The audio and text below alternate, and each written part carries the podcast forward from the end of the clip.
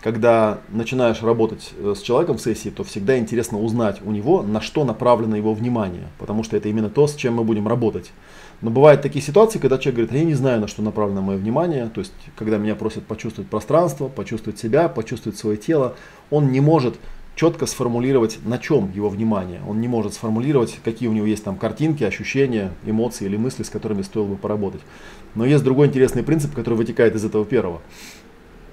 Если вы директивным образом попросите э, человека, да, там, клиента, пациента направить внимание на что-то, ну, то есть у него либо получится это сделать, либо, скорее всего, не получится, и тогда он увидит на контрасте, на чем на самом деле находится его внимание. То есть, другими словами, если вы подойдете к человеку и скажете, о чем бы ты хотел поговорить, а он скажет, не знаю, то начните с ним разговаривать о чем-нибудь. И некоторое время поговорите, и довольно быстро выяснится, что об этом он разговаривать не хочет, да, хочет он разговаривать о чем-то другом.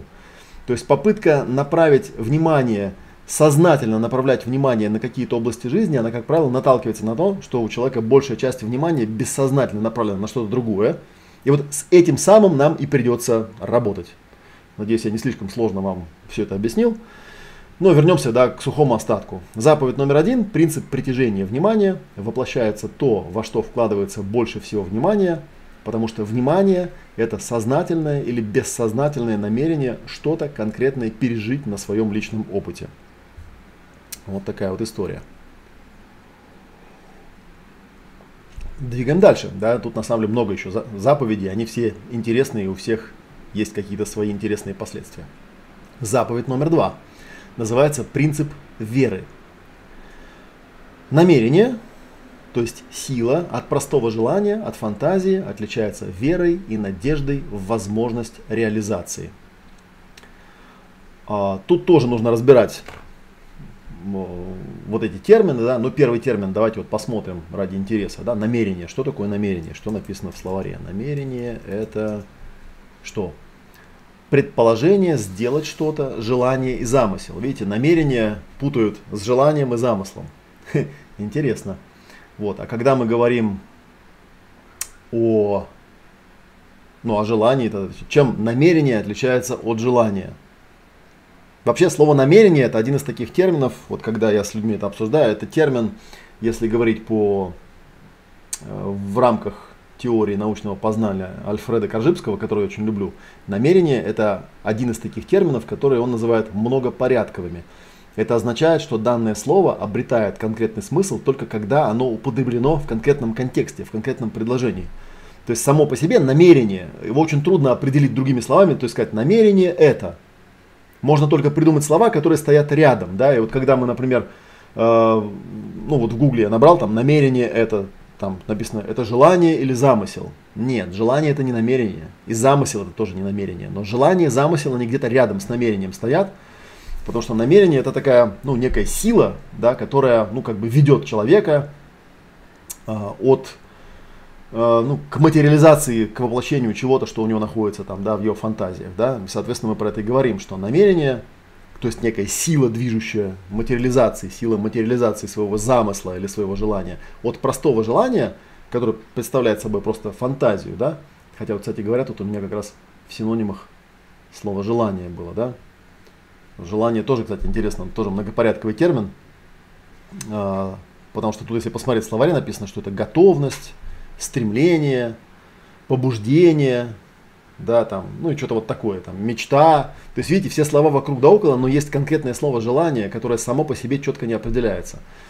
На э, самом, ну, в моей теории это решается очень просто. Есть так называемая матрица способности, то есть шаблон, по которому изготавливается способность. Помните, я раз, в прошлый раз говорил, да, что способность это такое свойство человека, э, которое, судить о котором можно по его Э, потоку материализации замыслов, да, и вот, вот это вот, кстати говоря, этот поток, это он называется намерением.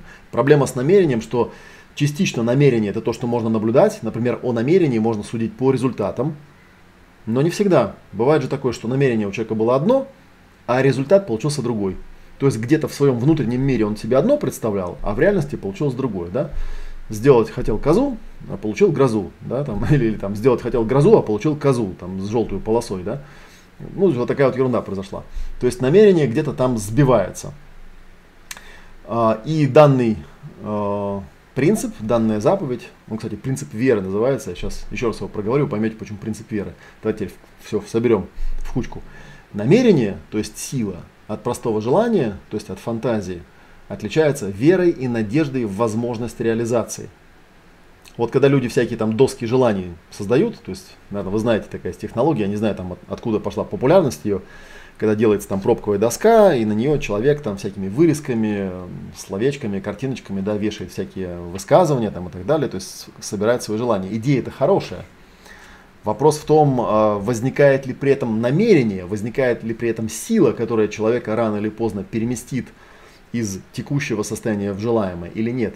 Потому что намерение от желания отличается верой и надеждой в возможность реализации. А вот веру и надежду доска желания там не особо добавит ведь на самом деле, да, то есть она может даже обратную ситуацию создать, когда человек там понафантазировал себе, чего он там хочет, да, и впал во фрустрацию, что типа этого не будет никогда, и вообще это все ужасно. Вообще люди бросают достижение своих целей, потому что они в них не верят. Они в них не верят. Они верят, потому что у них есть что? У них есть негативный опыт.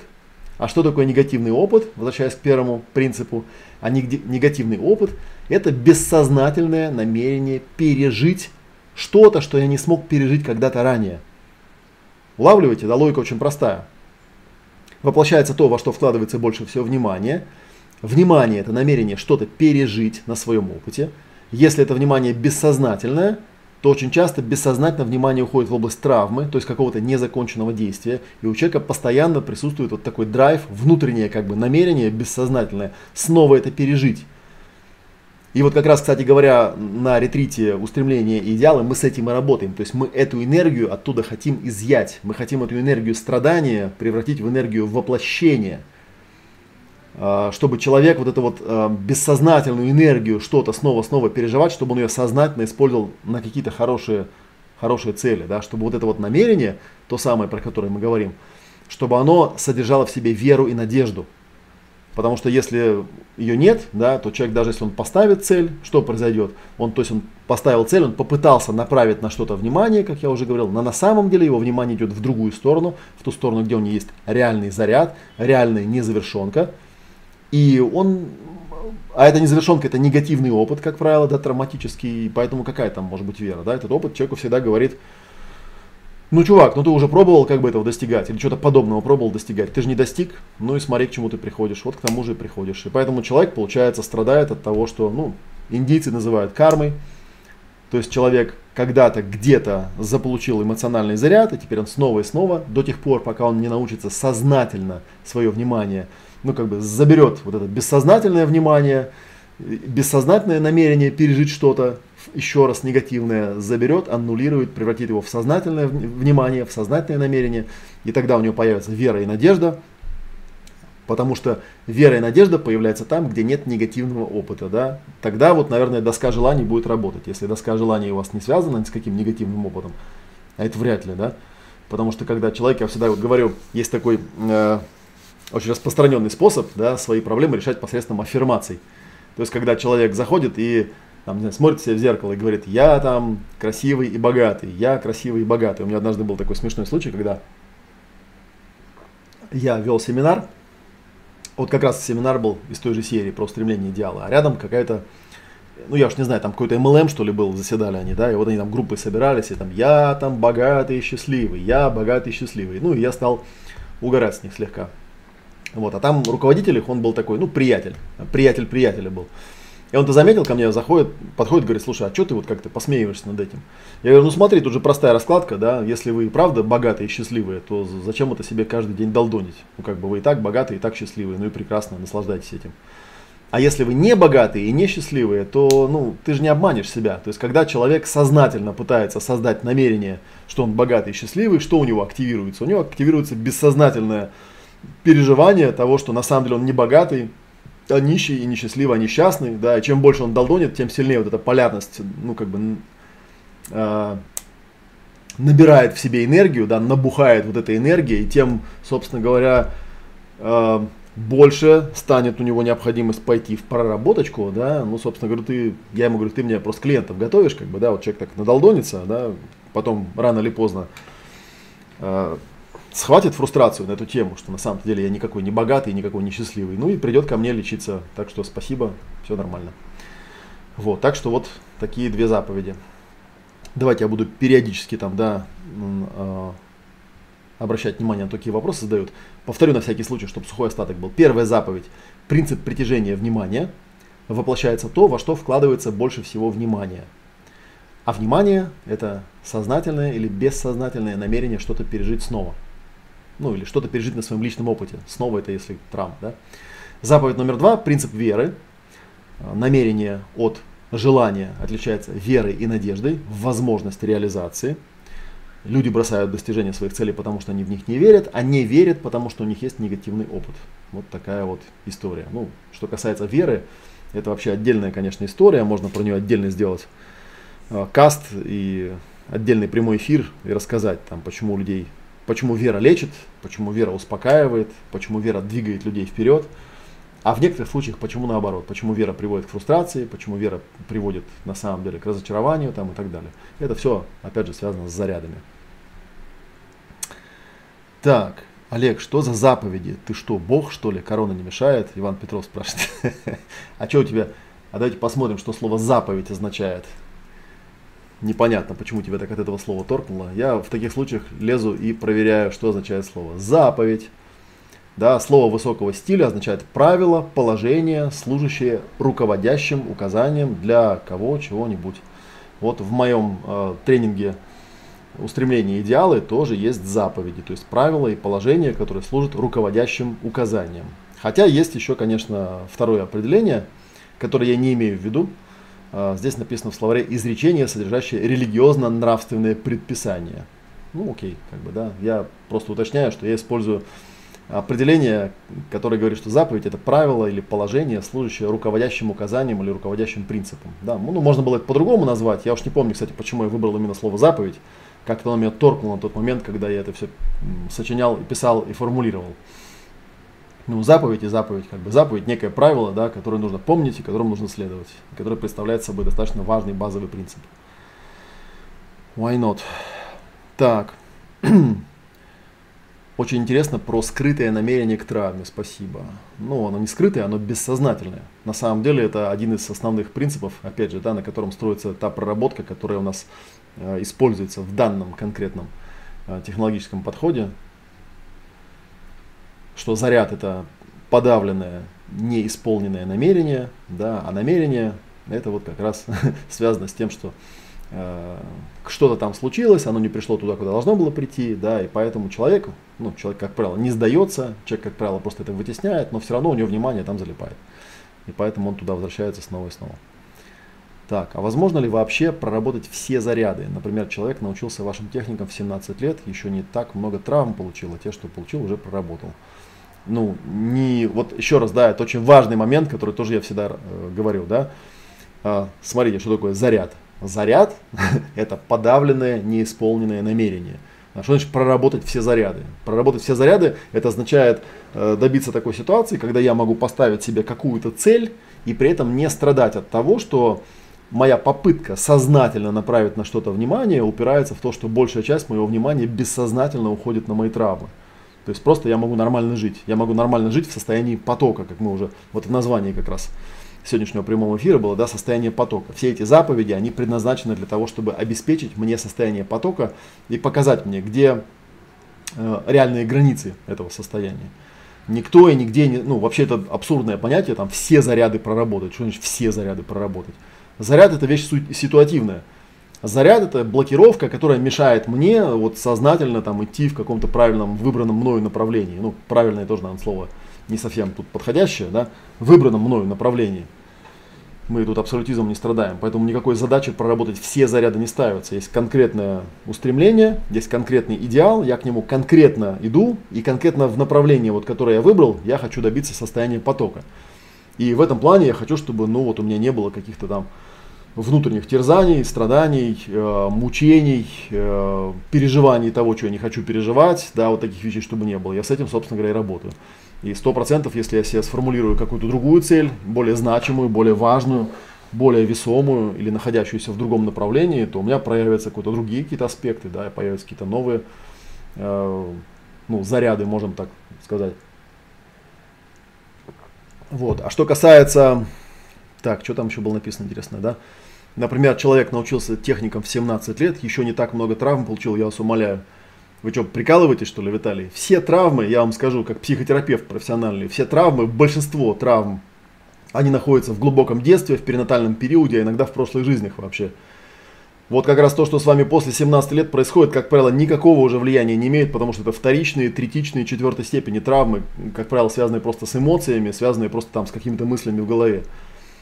Поверьте мне, вы уже там к пяти годам укомплектованы по полной программе, да, и если брать некоторые теории трансперсональные, там, собственно говоря, и рождаетесь-то вы не, не табула раса, да, то есть не чистой доской, у вас там уже столько груза, что мама, не горюй.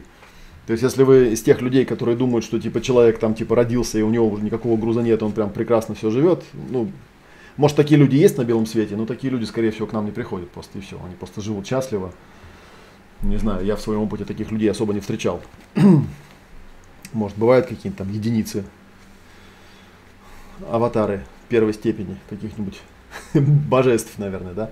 А в большинстве случаев травмы, они глубинные, они детские, они перинатальные, это какие-то там перинатальные матрицы прошлой жизни и прочее, прочее, прочее. Так что вот не надо.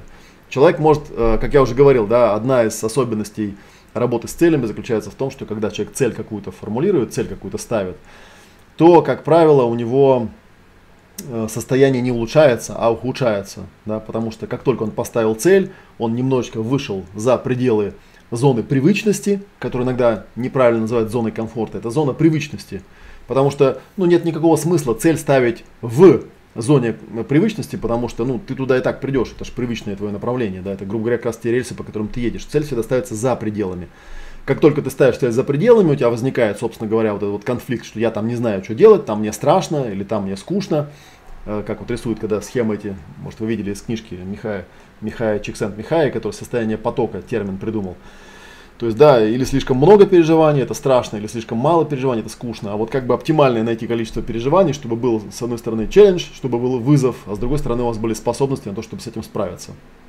Собственно говоря, поиск вот этой вот такой оптимальной цели, которая, с одной стороны, достаточно а, привлекательна и вас как-то вызывает к себе, а с другой стороны, наработка способностей, как туда прийти, наработка вот этого состояния потока, вот это интересная задача. Вот. А что касается там ну да, типа травм нет, ну, травмы всегда найдутся. То есть стоит человеку цель поставить, там поднимается все, что хочешь. Есть способ такой вообще не ставить цели, да, ну тоже как вариант. отказаться от всех намерений, отказаться от всех желаний, как рекомендует одна известная ортодоксальная религия, отказаться от всех желаний и испытаешь сразу нирвану. Ну и прекрасно, как бы нет желаний, нет стремлений, нет намерений, ты ни черта в этом мире не поменяешь, ни черта не воплотишь, ничего не произойдет благодаря тебе, но зато ты будешь спокоен и всякое такое. Такие вещи тоже сомнительно достигаются ли? Мне кажется, такие вещи достигаются скорее людьми уже самореализованными, самовоплощенными полностью. Да? Тогда у них же возникает вопрос, как достичь того состояния, которое называется полная отмена, полная самореализация. Но это другой вопрос, хотя мы его тоже касаемся на некоторых тренингах. Так. А в свете ваших лекций по ролям, возможно ли комбинировать ваши техники с НЛП? Например, с помощью ваших их снимать, а с помощью НЛП потом надевать нужные. Я вам хочу сказать, что если вы хотите, ну, если вы научитесь роли снимать, вот поверьте мне, никакой нахер НЛП вам не будет нужно, чтобы какие-то нужные роли надевать. Вообще нет никаких проблем, чтобы надеть роль. Вот вообще, никакой НЛП для этого просто не нужно. Вот. И каждый раз люди приходят, говорят, ну типа, а вот можно ли комбинировать там и так далее. Я еще раз повторю, что когда мне задают вопросы типа, Олег, а какой самый на свете лучший способ там делать что-то, что-то там по поводу чего-то, да, по поводу ролей, например, да. Если бы в НЛП ну, я там достаточно много книжек проштудировал, некоторые подробно, некоторые по диагонали, некоторые просто пролистал, да, нет там ничего такого, что я бы добавил оттуда к своим техникам, потому что если бы там было что-то такое, ну, я бы добавил. Вот, поэтому, ну, попробуйте, покомбинируйте, если у вас какой-то опыт интересный появится, я, конечно, с удовольствием с вами это обсужу, но, на мой взгляд, никакой необходимости не возникает на это. Так, и почему опыт переживания себя в гностическом интенсиве не дает избавления от всех ролей? Ведь человек пережил опыт себя. Ну и что? А, еще раз я скажу, как бы, да. Опыт переживания себя, это, я про это тоже рассказывал, это важный, кстати, момент, связанный именно с ролями. Это надо, скорее, вот, надо к следующему прямому эфиру относилось бы. Опыт переживания себя – это опыт переживания себя вне всяких ролей. Это опыт недеяния. Это опыт пассивного, неоперативного состояния, в котором ты как бы до того, как у тебя все что-то началось. Но в формуле быть, делать, иметь, если ты в этом мире что-то хочешь изменить, если ты в этом мире хочешь чего-то достичь, а не просто выйти из него и не делать ничего, не достигать ничего, ты должен обладать навыком гибкости, снимания и одевания ролей. И опыт, а, ну как бы опыт переживания себя просто говорит тебе, есть основа, на которой надеваются роли. Но это никак не решает твою техническую проблему с тем, что ощущение себя, вот я такую метафору часто привожу, да, представь себе, что ты это тело, а роли это одежда, да, то есть разная одежда. То, что ты однажды там, да, ну, ощутил себя безо всякой одежды и понял, что вот это я, это никак не дает тебе никаких навыков в плане того, как эту одежду найти, сшить, надеть, снять, понять, куда какая нужна там и так далее, и так далее. Это просто навыки перпендикулярные. Опыт переживания себя, он иногда полезен, когда тебе нужно снять какую-то роль. Это факт, естественно. Потому что ты точно знаешь, где ты, и ты точно знаешь, где роль. Дальше уже технические вопросы остаются, да, то есть какую там психотехнику применить, чтобы эта роль снялась. Но это никак тебе не дает, э, ну, то есть нет такой цели избавиться от всех ролей, вот еще раз я скажу, да, почему опыт переживания себя в гностическом интенсиве не дает избавления от всех ролей. Он тебе дает опыт переживания, ощущения, каково это, когда ты безо всяких ролей. Но там-то за окошком реальная жизнь, и там работает быть, делать, иметь. И там ты всегда куда-то, ну, чем-то являешься, всегда что-то делаешь и всегда куда-то приходишь ну, смысл тогда, да? Ты просто пытаешься быть вне жизни, ну, пожалуйста. Как я уже говорил, некоторые религии такой рецепт предлагают. Ну, типа просто ничего не делай, просто ничем не являйся, просто ничего не переживай и просто ничем не обладай. Если внимательно посмотреть на религии, там, на философию аскезы, на философию всяких там практик, таких практик дофига, просто это не те практики, которые нужны современным людям. Вот и все. Может быть, когда-то в прошлом действительно там важно было просто получить этот опыт и все. То есть роли были настолько простые, настолько все было легко, что люди, получив этот опыт, просто уходили от этого мира. Ну, вот так. На самом деле, как бы у каждого человека есть выбор. Быть в этом или не быть в этом, да. Быть, делать, иметь, или не быть, не делать и не иметь. Так, ну пойдем дальше. Первая заповедь воплощается то, во что вкладывается больше всего внимания. Вторая заповедь намерение от желания отличается верой и надеждой в возможность реализации. Третья заповедь называется принцип конкретности. Тоже очень важный момент. И звучит она так. Работать надо не с абстрактной целью, а с конкретным желаемым событием в будущем. И это тоже очень важный момент я, э, на, когда рассказываю теорию, всегда рисую такую картинку. Ну, вот представьте себе, сейчас можете в воображении себе нарисовать, да? Представьте себе, что вот ваша жизнь представляет собой некую колею, да, некие рельсы. Воображаемые, конечно, на самом деле никаких рельсов там нет. Но, как ни странно, эта метафора очень работоспособная. Потому что если вы оглянетесь за спину, вы увидите, что там огромное, огромное, огромное пройденное расстояние, это ваше прошлое, и это прошлое, оно вытягивается в определенную логичную цепочку, логическую цепочку, где определенные события происходили в определенной последовательности, дали вам определенный опыт, где-то позитивный, где-то негативный, и разогнали вас по совершенно конкретной траектории. И в каком-то смысле, да, если вот в какой-то момент сказать так, стоп, ситуация, выйти и посмотреть сверху, то если посмотреть на вашу прошлую траекторию и мысленно ее там экстраполировать, продолжить, куда вы придете, то довольно легко увидеть, к чему вы придете, просто зная, какой, каким вы были в прошлом. Потому что большинство процессов, они следуют закону Ньютона, да. То есть, если ничего специально не делать, то так и будет двигаться человек, как и любой предмет, да, в заданном направлении до бесконечности. Ну, пока там его путь не закончится, короче говоря, да. Вот такая вот а, простая вещь. А теперь смотрите, да, то есть для того, чтобы как-то это изменить, нужно создать а, какую-то точку притяжения в будущем, да, такую, чтобы она была не вот на этой траектории, по которой вы и так пройдете, если ничего не будете менять, а где-то ну, в другой области, более желаемой. То есть, грубо говоря, вот, кстати, мой э, друг и учитель Барри Файерберн, тут недавно про него несколько раз меня спрашивали, он-то объяснял так. У обычного человека, у непроработанного, у него причинно-следственная связь выглядит очень просто. У него причины все находятся в прошлом, в его непроработанном прошлом потому что именно там находятся все вот эти вот события, которые он бессознательно перепроживает, да, бессознательно пытается пережить снова и снова. А следствие находится в настоящем. И можно сказать, что человек в настоящем времени является ну, суммарным результатом всего того, что с ним происходило в прошлом. Похоже на правду, да? Но когда мы работаем с этим прошлым, мы его прорабатываем, и мы убираем вот эти бессознательные намерения что-то перепроживать и завершать, да, то есть мы аннулируем прошлое, у человека как бы перестает, у него, ну как, прошлое не пропадает никуда, понятное дело, да, но вот эти рельсы, они растворяются, у него пропадает эта траектория. И в этом смысле разные духовные практики, которые работают с перепросмотром жизни, растворяют прошлое, они в этом плане, в принципе, разрушительны.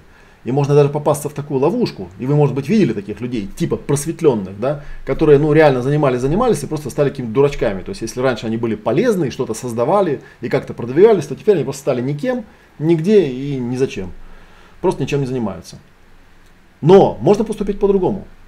Если раньше причина была в прошлом, а следствие было в настоящем, то теперь можно сделать так, что причина будет в будущем, вот в этом самом аттракторе, где-то там в пространстве вариантов создать конкретное будущее событие, да, желаемое, и это событие будет причиной, а следствием будет то, что вы делаете здесь и сейчас. И вот как раз в устремлениях и идеалах тоже есть совершенно конкретные техники, как мы это делаем. Пошагово. То есть сначала мы разбираемся с зарядами, с вот этими аттракторами, магнитами. Да? Атра... Слово аттракт означает притягивать на английском языке, на латыни. То есть сначала у нас все аттракторы в прошлом, да, и нас, грубо говоря, каждый раз мы в настоящем пытаемся реагировать точно так же, как мы когда-то реагировали в прошлом. То теперь у нас переворачивается картинка. Теперь у нас все аттракторы, все желаемые события, то, что мы хотим пережить, находятся в будущем. А здесь и сейчас мы просто туда, ну, туда начинаем двигаться. И, соответственно, все зависит от того, насколько хорошо нам удастся убрать вот эту э, гравитацию, притяжение этих зарядов из прошлого, заменить ее восполнить гравитацией из будущего к желаемому чему-то. Вот так меняется, меняется наша жизнь э, по ходу проработки с помощью шагов и техник э, ясной практики устремления и идеалы. Называется, еще раз я проговорю, заповедь номер три, принцип конкретности. Работать надо не с абстрактной целью, то есть не с какими-то фантазиями, там, хочу быть богатым. Ну, богатым, знаете, кому как. Богатый это сколько? А с конкретным желаемым событием в прошлом. То есть точно так же, как наши заряды в прошлом находятся в конкретных событиях, ну, которые где-то когда-то случились, да, они были в конкретном месте, в конкретное время, с конкретными участниками, там был конкретный какой-то сюжет, да, и они нас тем самым программируют, если там какая-то травма была, то теперь мы точно таким же образом создаем моменты воплощения замысла в будущем и превращаем их вот в такие своеобразные магниты, которые нас уже тянут по новой дороге. Вот. А на практике, когда мы работаем с клиентом, есть такое простое правило, не работай без запроса. Да? То есть если нам человек, ну то есть, хотел сказать, если нам человек не сформулировал конкретного запроса, то мы с ним работать не станем. На самом деле не так. На самом деле просто первая часть работы с любым клиентом, с любым ведомым, с любым человеком заключается в том, что мы тщательным образом проясняем, а что бы он хотел, чтобы произошло. И чем конкретнее он это сформулирует, а это тоже, вы понимаете, большая задача, потому что сама способность конкретно формулировать, что я хочу, очень сильно подвержена воздействию негативного опыта из прошлого. Тоже, в общем, это большая работа. И мы с этим тоже там работаем. Так, да, спасибо, говорят, да, интересно слушать. Да, ну, надеюсь. Итак, мы с вами три разобрали принципа, ну или заповеди, я их называю, хоть там вот кого-то и покорежило. Не мешает ли мне корона, надо было себе корону завести. Иван Петров спрашивает, да, то есть, если ты видишь корону, да, ты видишь у меня корону? Ну и как, мешает она мне или не мешает в твоем воображении? Так, итак, принцип притяжения внимания, первый, принцип веры, второй, принцип конкретности, третий. Четвертый принцип называется принцип реализации. Тоже очень интересный принцип, его тоже можно подробно разобрать. И звучит он так. Единственный способ потерпеть провал – это прекратить работать над целью. Единственный способ потерпеть провал – это прекратить работать над целью. Тоже я это многократно проговариваю. Есть очень важный момент, когда человек, вот сейчас в интенсиве, кто у нас работает, э, наверняка э, у многих возникал, э, так, интересно, но как это делать, непонятно. Ну, конечно, непонятно, потому что для того, чтобы понять, как это делать, нужно приехать на практику и попрактиковать. А сейчас я всего лишь рассказываю теорию. Я не претендую на то, чтобы вот в этом видео, которое там, ну я не знаю, там сколько там оно, полтора часа будет идти, рассказать, как это делать. Если бы я мог бы рассказать, как это делать, я вам могу рассказать, как кататься на велосипеде, только вам это не поможет. Для этого нужно приехать, взять велосипед и начать на нем кататься. То же самое и здесь. Ладно, я сбился с мысли.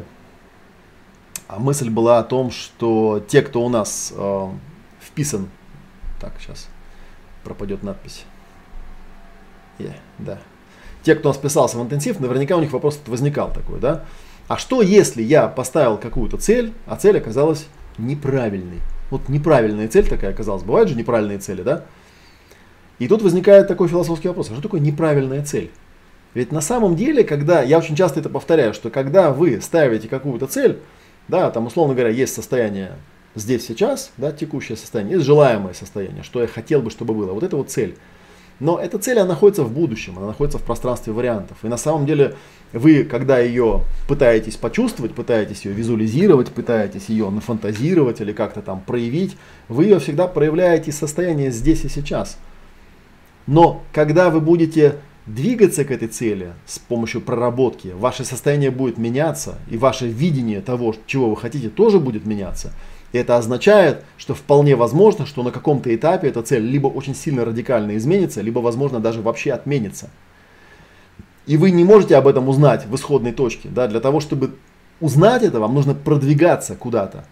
И поэтому я очень э, часто повторяю, что когда вы ставите цель какую-то, да, ваша задача по сути не сводится к тому, чтобы воплотить эту цель. Ваша задача сводится к тому, чтобы начать двигаться по этому пути, получать на этом пути опыт, получать на этом пути навыки, нарабатывать, получать при этом удовольствие, получать кайф и двигаться. А то, что на каком-то этапе может оказаться, что это не совсем та цель или совсем не та цель, которая вам нужна, ну и слава богу. А представляете, как бы было хреново, если бы вы туда не сходили и не узнали бы, да? То есть, как правило, когда человек движется к чему-то в качестве желаемой цели, он движется к чему-то ну, неизвестному для себя. Он там раньше не был. Потому что если он там раньше был, ну какой смысл такую цель себе ставить, правда ведь? Если я там уже был, я этого достигал. Очевидно, что человек, как правило, ставит себе цель такую, где он не был. Ну, потому что когда ставится цель, которая уже была достигнута, это несложная цель. И мне кажется, там проработки займет пару сессий, чтобы достичь то, чего ты уже достигал когда-то. Ну, там плюс-минус какие-то интересные, э, может быть, нюансики проработки, но тем не менее. Поэтому и получается, что единственный способ потерпеть реальный, настоящий провал, это просто прекратить на целью работать, то есть прекратить движение. То есть реальный грех заключается в том, что вы, ну раз уж мы стали слово заповедь использовать, да, пусть будет слово грех, да, реальный грех может быть только один, прекратить двигаться, прекратить движение. Если вы куда-то двигаетесь, то вы куда-нибудь попадете. А если у вас есть какой-то ориентир, я иногда такую тоже вот метафору даю людям, говорю, представьте себе, что цель это такая палочка на горизонте, да, такая метка, к которой вы двигаетесь. Вы на самом деле не знаете и не видите, что там на самом деле. У вас есть фантазия, у вас есть картинка в голове о том, что могла бы эта цель из себя представлять, и вы это представляете ну, на основании тех данных, которые у вас есть здесь и сейчас. Но когда вы реально туда начинаете приближаться, вы чем туда ближе подходите, тем четче и четче видите, что там – и в какой-то момент вам может ну, показаться необходимым и нужным курс скорректировать, да, или, возможно, вообще отменить. И это абсолютно нормально. А, я вот рассказывал, а, где-то недавно я рассказывал, да, еще буду рассказывать, что когда я вот эту систему разрабатывал, первые две глобальные цели, которые я себе поставил, я их отменил. То есть на определенном этапе я понял, что это была фантазия, которая на самом деле никак не связана с тем, что я на самом деле хочу. Я этому очень рад. Почему? Потому что цель а, еще раз вспомним, да, что внимание это намерение сознательно или бессознательно что-то пережить.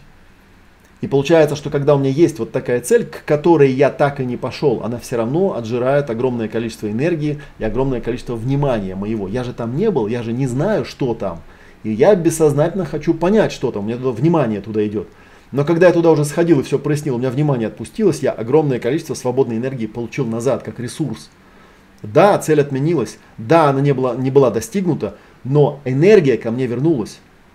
И когда я нашел реальную цель, то, что я реально хочу делать, да, совсем по-другому стали складываться мои дела, потому что у меня было намного больше э, внимания, намного больше энергии, намного больше э, ну, каких-то да, инсайтов, каких-то ресурсов, которые помогали мне двигаться к этой цели. Вот, так, что, так что вот, это один из важных моментов. Так, ну четыре мы теперь начитали момента. Принцип притяжения внимания, принцип веры, принцип конкретности, который только что проговаривали, и принцип реализации, что единственный способ потерпеть провал это прекратить работать над целью. Кстати говоря, наиболее жалко для меня выглядят люди, которые, ну, бывает такое, да, что я там поставил себе какую-то цель, вот я работал, работал, шел к ней, шел, шел, шел, шел, на определенном этапе понял, что цель не актуальна. И тогда я говорю, хорошо, ладно, отменяем, больше этим заниматься не буду. И вот человек, который лежал на диване, ничего не делал, такой говорит, а ха ха ха ха я знал, я знал, что это все ерунда, и зря ты всем этим занимался. Но нет, друг, между тобой и мной есть существенная разница. У меня есть опыт, у меня есть навыки, у меня есть пройденный путь, и у меня есть кайф, который я получал, когда я к этой цели шел. А это моя цель в состоянии потока. Я всегда стараюсь идти к цели так, чтобы получать кайф от этого, чтобы был вызов, чтобы развивались навыки и так далее. А ты просто лежал на диване. Поэтому твое состояние никуда не изменилось, а мое состояние изменилось существенно, пусть даже оно и не а, привело к реализации той цели, которую я там изначально сформулировал. Ну и что, не привело и не привело. То есть как бы дело не страшное и не ужасное. Абсолютно. Да, даже наоборот полезно. так, что у нас тут спрашивают? Получается конфликт с определением цели. Типа, что она должна быть конкретной и т.д. Да почему? Нет, смотри, тут конфликта никакого нет, Люда. Тут с одной стороны мы говорим, так, сейчас я вернемся, да, принцип конкретности. Работать нужно с конкретным желаемым событием. Чем конкретнее будет событие, тем четче ты увидишь, в чем твои заряды, и тем легче тебе будет их поднять и проработать. И тем больше энергии ты получишь назад. А то, что после этой проработки ты потом вернешься к этому конкретному событию и поймешь, что конкретику нужно поменять, да, там какие-то моменты нужно подправить, ну и окей, подправишь, почему нет. И со следующего цикла опять будешь работать совершенно конкретным желаемым событием, но уже обновленным, уже более четко сформулированным. Так что никакого конфликта здесь нет. Так, а если цель связана с поведением человека, а контролировать людей э, невозможно. Ну, вот, люблю людей, которые сами задают вопрос, сами на него отвечают. Ну, зачем ставить себе такую цель? Если ты ставишь себе цель контролировать поведение другого человека, то у меня к тебе будет технический вопрос, и что ты можешь сделать, чтобы это проконтролировать. Это вот как раз у многих людей, которые занимаются там НЛП, там всякими типологиями там и так далее, у них такой бзик. Ну, типа там, научиться управлять поведением других людей, там, да. А есть такая хорошая поговорка, да, когда человек не умеет управлять собой, то он пытается управлять другими. Когда человек не контролирует самого себя, то он пытается контролировать других. Поэтому, если в голову тебе приходит какая-то странная цель, связанная с тем, что ты пытаешься контролировать или определять действия других, ты собой займись, разберись, что там у тебя такое есть, вытесненное, да, спроецированное на других людей, что ты, может быть, себе запрещаешь, и научись контролировать себя. Тогда, глядишь, и другие люди тебя, ну, пойдут туда, куда тебе нужно идти, без необходимости заниматься вот такой ерундой. Так, Люда говорит, прояснилось. Тогда вернее задать так вопрос, а как мне приблизиться чувствовать свое отложного только методом проб? проб? Ну, по мере, э, по мере того, как человек все больше... Смотри, у людей э, возникает проблема с отличи, отличанием своего и не своего, только в том случае, когда у них огромное количество внимания свободного. Да, вот представь себе, что у тебя там 100% внимания есть. Да, и из них там 95% в травмах, то есть ушло в бессознательное. И в этих травмах ты воюешь с другими людьми, они тебя подавляют, ты их подавляешь, да, вы там деретесь, ругаетесь там, и так далее, и так далее. Там все очень сильно перемешано. В бессознательных вот этих переживаниях, в травмах, там очень трудно различить, где твое, где мое. Да, где мое, где не мое, где его там и так далее, и так далее. И, но по мере того, как ты э, эти заряды разбираешь, да, один из законов Э, одна из точек баланса, да, это определить мое, не мое, какое отношение имеет ко мне, то у тебя все меньше и меньше вопросов остается по поводу того, что здесь мое, что здесь не мое. Когда ты вернешь себе большую часть своего свободного внимания, ты, глядя на какую-то цель, ты можешь понять, твоя цель или не твоя. Я, помню, рассказывал, такой был пример у меня, когда я делал одну проработку по поводу смысла жизни. Да, я там сформулировал свой слоган, который у меня много где написан, ну вот в частности, вот тут у меня визиточка, тут на визиточке, видите, так, он сейчас не даст сфокусироваться, там написано «лови волну и скользи по вселенной». Это один из принципов, который сформулировался у меня по ходу проработки. И у этого принципа есть одна интересная особенность. То есть это не то, что, ну понятно, что для вас, скорее всего, эта фраза, ну просто какое-то красивое изречение, оно когда-то мне попалось, по-моему, в книжке Флеминга Фанча, оно мне очень понравилось, я его куда-то себе записал и забыл. Я даже не осознал четко, почему оно меня так торкнуло. Но потом я понял, что у меня с этой фразой связана совершенно конкретная такая особая вибрация, особое такое состояние, которое я использую как камертон. То есть, когда мне, ну, от элементарных вещей, когда мне говорят, а хочешь там вот такую книжку прочитать? Я беру книжку, я могу почувствовать, стоит мне эту книжку читать или не стоит. Никогда не подводит. Или когда я формулирую какую-то задачу или цель, или смотрю на какую-то область жизни, да, я могу внутри себя эту вибрацию включить, да, и проговорить себе, лови волну и скользи по вселенной. И почувствовать, работает это для меня, то есть надо этим заниматься или не надо.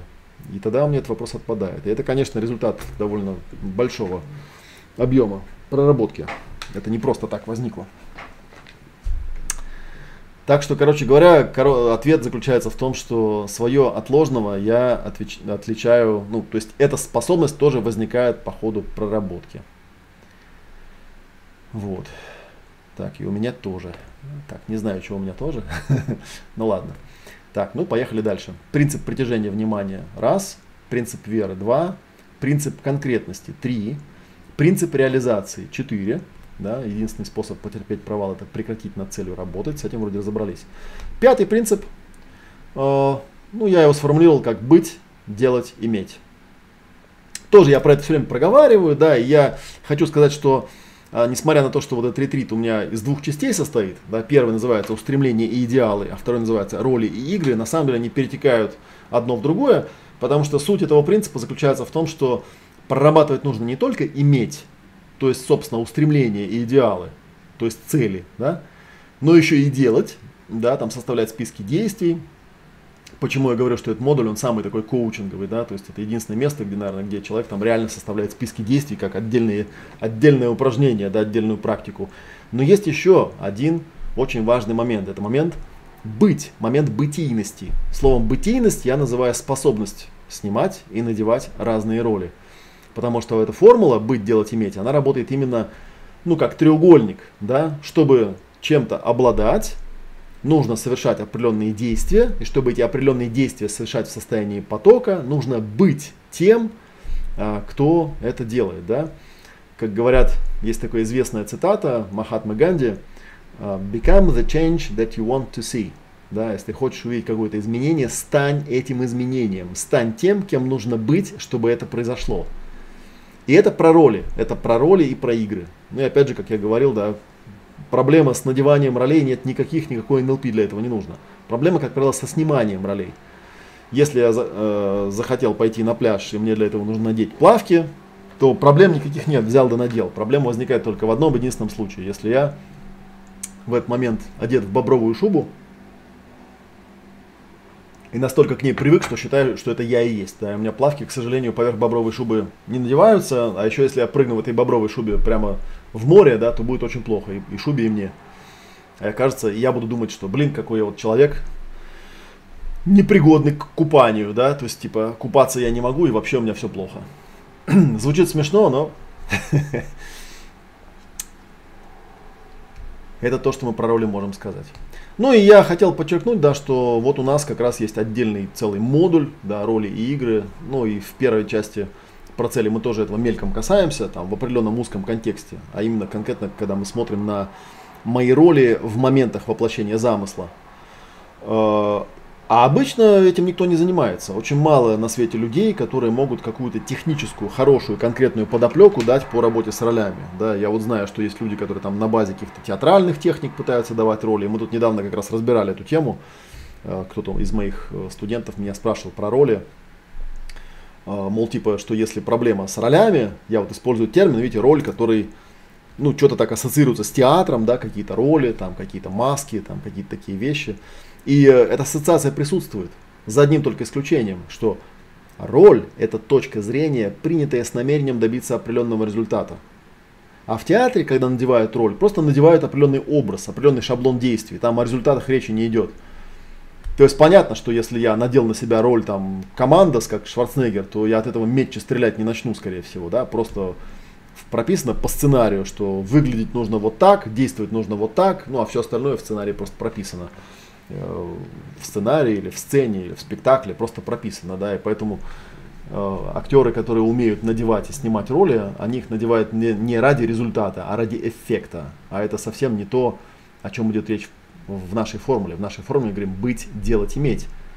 Быть – это роль, делать это определенные действия, намерения, а обладать, иметь это цель. Да? Роль, действие, цель.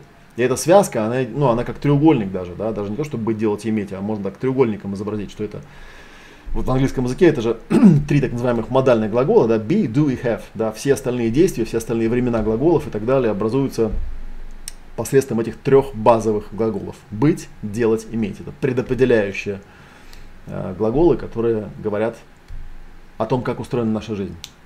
Ну и я еще раз скажу, что а обычно никак этого не касаются, да, если касаются, то на уровне бла-бла-бла. То есть типа там нужно вот быть таким-то, да, нужно вот стать таким-то, нужно быть смелым, нужно быть одержимым. Я про это многократно уже рассказывал, еще буду рассказывать. Когда доберемся до второй части ретрита, по этому поводу будет отдельный у нас эфир. Итак, быть, делать, иметь это пятая заповедь. Ну давайте еще шестой коснемся, потому что она тоже тут связана с ними. Шестая заповедь, она про личный кодекс. И как раз она вот приводит нас к небольшому ответу на вопрос, который вынесен был в заголовок сегодняшнего прямого эфира. Самый простой способ создать в себе состояние потока – это полностью проработать свой личный кодекс. Что такое личный кодекс? Личный кодекс – это набор руководящих принципов, который описывает то, как надо действовать, чтобы идти ну, в правильном направлении. Чтобы идти в правильном направлении. А личный кодекс отличается от, ну, то есть, если вы работаете с целью, если вы работаете с моментом воплощения замысла, если вы работаете с идеальным состоянием, если вы работаете с желаемым событием в будущем, вы всегда работаете с чем-то, что находится где-то там, ну, далеко в будущем, в пространстве вариантов. Личный кодекс всегда относится к настоящему времени. Это конкретные руководящие принципы, которые говорят, как действовать здесь и сейчас. Вот. Вообще говоря, конечно, есть э, довольно важный момент, который я в свое время открыл, когда я изучал сильное мышление, так называемое. Я сформулировал очень простой принцип. То есть я долго с этим возился, смотрел, э, что об этом э, говорил автор методики сильного мышления Марк Лучин, что об этом думал я. Я сформулировал очень простой принцип, что Слабое мышление от сильного мышления отличается тем, что в слабом мышлении человек мыслит стереотипными установками, да, так называемыми постулатами, а в сильном мышлении человек способен задавать себе вопросы и находиться в таком состоянии вопро... ну, вопросительности. То есть он всегда в интересе, всегда в вопросе находится. Да? Это разница между догмой, когда человек следует каким-то постулатам, да, заповедям каким-то, например, да, и э, системой научного познания, где человек просто выработал некие принципы о том, как на это смотреть. То есть любую заповедь, любой принцип человек с сильным мышлением, он переформулирует в некий вопрос – то есть я всегда задаю себе какие-то вопросы. И э, вот этот личный кодекс, он очень интересен. У меня, кстати, с личным кодексом тоже была такая интересная история. Э, однажды на одном из семинаров, где мы это прорабатывали, когда еще я не, ну, как бы не сформулировал принцип, принцип отличия сильного мышления от слабого, э, один мой знакомый, такой достаточно глубокий, интересный человек, сказал, слушай, я вот тут вижу какой-то странный парадокс. Смотри, личный кодекс это руководящие принципы. Да, ну, руководящие принципы человек себе формулирует. Зачем? Потому что он знает, что образ действия в реальной жизни у него отличается от тех идеальных руководящих принципов, которым надо следовать, чтобы прийти к желаемому состоянию. Правда ведь? Правда? То есть получается, что ты личный кодекс придумываешь для того, чтобы переделать себя. Ты личный кодекс придумываешь по сути, потому что ты никогда или почти никогда не ведешь себя в соответствии с этими принципами. Именно поэтому эти принципы тебе и нужно знать, помнить, формулировать и так далее. Потому что если бы для тебя эти принципы были твоей природой, если бы это было твое естественное побуждение так себя вести, то нафига их формулировать?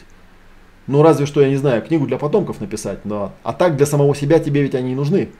Получается странный парадокс, что абсолютно гармоничный человек, он в личном кодексе не нуждается. Он просто является этим кодексом, и все, ему не нужно его формулировать. Да? И у него может быть абсолютно вот эта бессознательная компетентность. Да? То есть он просто в правильном состоянии находится. Я сначала такой подумал, ну да, он прав, а потом сказал ему, смотри, тут на самом деле есть, ну вот здесь нет парадокса, здесь есть стадия развития. Первая стадия развития это когда я понимаю, что мой образ действия, реальный образ действия, не способствует тому, что я, чтобы я продвигался к своим идеальным состояниям, да, к своим желаемым в будущем событиям. И тогда я начинаю проявлять, с одной стороны, руководящие принципы идеальные, то есть личный кодекс, как надо действовать, а с другой стороны, на контрасте я вижу, где у меня заряды, опять же, то есть где у меня вот эти вот границы, да, где страшно и скучно, или там можно, нельзя и так далее. И, и по мере того, как я этот личный кодекс проявляю, у меня начинается автоматическая проработка. Но когда я его полностью проработал, да, он становится гармонической, естественной частью меня, и мне не требуется этот личный кодекс там носить с собой в распечатанном виде и напоминать там себе так, так, короче, да, надо вот там делать вот это, надо делать вот это. Вообще, на самом деле, с личным кодексом тоже интересная такая штука, да, что личный кодекс это, это всегда кодекс э, этический, а не моральный. Это кодекс, который человек формулирует сам для себя, и он никому не обязан докладывать, в чем этот его кодекс состоит. Потому что очень часто, э, когда детей пытаются воспитывать или какие-то принципы внедрять, очень часто говорят ну, всякие глупости, формулируют принципы, когда используя слова все, все, всегда. Типа всегда нужно говорить правду. Сходу я могу придумать кучу примеров, когда не надо говорить правду и даже будет вредно это делать. Ну, то есть, не знаю, подходит тебе на улице бандит и говорит, деньги есть? И что, надо правду говорить всегда, да? Ну, это глупо же, да? То есть нужно как бы человеку объяснить основные, опять же, вопросы, которые он себе должен задать в этот момент, да, там, а зачем он спрашивает, а с какой целью он это делает, там и так далее. И это тоже очень интересный момент. Вот, так что вот такая вот интересная история про личный кодекс. Э, вообще все выводы, все решения, все осознания, которые человек делает даже в, э, вследствие хорошей проработки, как ни странно, рано или поздно могут стать препятствием на пути. Потому что если он эти э, свои выводы, решения, осознания формулирует в виде конкретного, стереотипного, обобщающего какого-то утверждения, то ну, недолг, э, недолго пройдет времени, времени, прежде чем этот принцип покажется в конфликте с каким-то очередным э, событием в жизни, и человеку придется чесать репу и думать, блин, что-то я тут не то сформулировал. Так что вот такое, да. И вот смотрите, да, если уж я проговорил, на самом деле это будет вам маленькое домашнее задание. Вот я вам сейчас заповеди, когда формулировал, я же их формулировал все-таки в качестве утверждений. Попробуйте каждую заповедь перевести э, на язык вопросов. То есть, например, я вам приведу примеры про те заповеди, которые я уже проговорил, остальные проговаривать не буду. Да? Например, принцип притяжения внимания воплощается в то, воплощается то, во что вкладывается больше всего внимания. Да? То есть там вопрос будет какой? На чем сейчас больше всего моего внимания? Важный принцип, он поможет вам обнаружить, с чем нужно работать. Да? Или э, есть ли у меня по этому поводу какой-то негативный опыт? Да?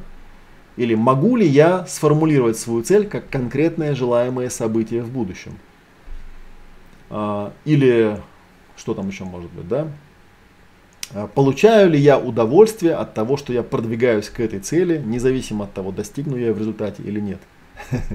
Там прорабатываю ли кем или чем или каким надо быть для того, чтобы вот это делать и вот этим в итоге начать обладать каких принципов нужно придерживаться для того, чтобы, или какие вопросы нужно себе задавать, чтобы двигаться в заданном направлении и оставаться в состоянии потока.